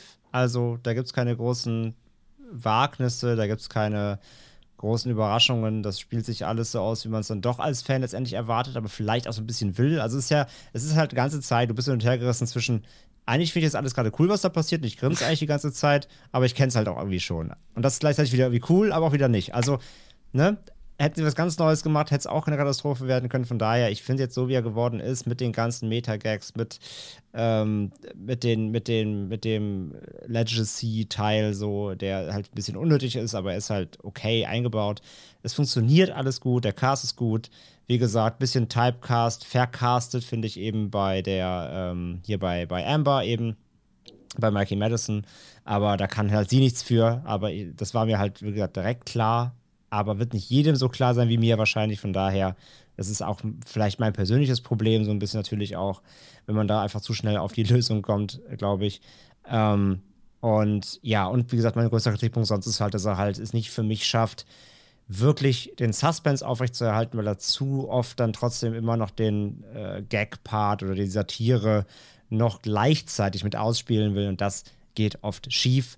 Und daher ist den Scream 5 auch für mich, glaube ich, so von allen der, der die Suspension-Rate ähm, nicht auf ein konstantes Level kriegt, was ein bisschen schade ist. So. Aber letztendlich trotzdem hatte ich eine sehr gute Zeit mit dem Film und ich finde, dem kann man jedem Scream-Fan äh, ans Herz legen. So, damit kann man auf jeden Fall sehr viel Spaß haben. Das macht, das unterscheidet ihn auch, obwohl er die gleichen Mechaniken bedient, wie dieses Requelling eben, wie ja. in Matrix 4 zum Beispiel eben, der ich einfach als, als Film an sich nicht so unterhaltsam fand. Also ich habe sehr viele Fragen bekommen, jetzt auch schon im Netz, so, warum gibst du jetzt wie Scream dreieinhalb und, und Matrix waren nur zweieinhalb bei dir so. Und ja, das ist halt genau das. Scream macht als Film, trotz der ganzen Dinge, die er jetzt halt hier macht, eben und die man jetzt schon aus dem Kino kennt, macht trotzdem einfach Spaß. Und das war bei Matrix zum Beispiel nicht so. Der war die Hälfte der Zeit irgendwie lahmarschig so. Und also es liegt ja auch immer daran, wie es umgesetzt wird. Ja, ein Ghostbusters hat es, finde ich, noch besser gemacht, weil sie dazu noch, noch, eine, noch eine frischere Story irgendwie erzählt haben. Also es sind Nuancen letztendlich. Ähm, Chris guckt gerade sehr komisch. Ich finde Scream, ja. äh, Ghostbusters hat, das, hat dieses ganze Nostalgie-Ding für mich noch besser, noch runder in einem Konzeptguss verpackt. So, ich finde Scream stolpert dann eben dann doch teilweise. Aber der hat ja sogar dieselben Bösewichte. Bitte? Der hat ja sogar dieselben Bösewichte.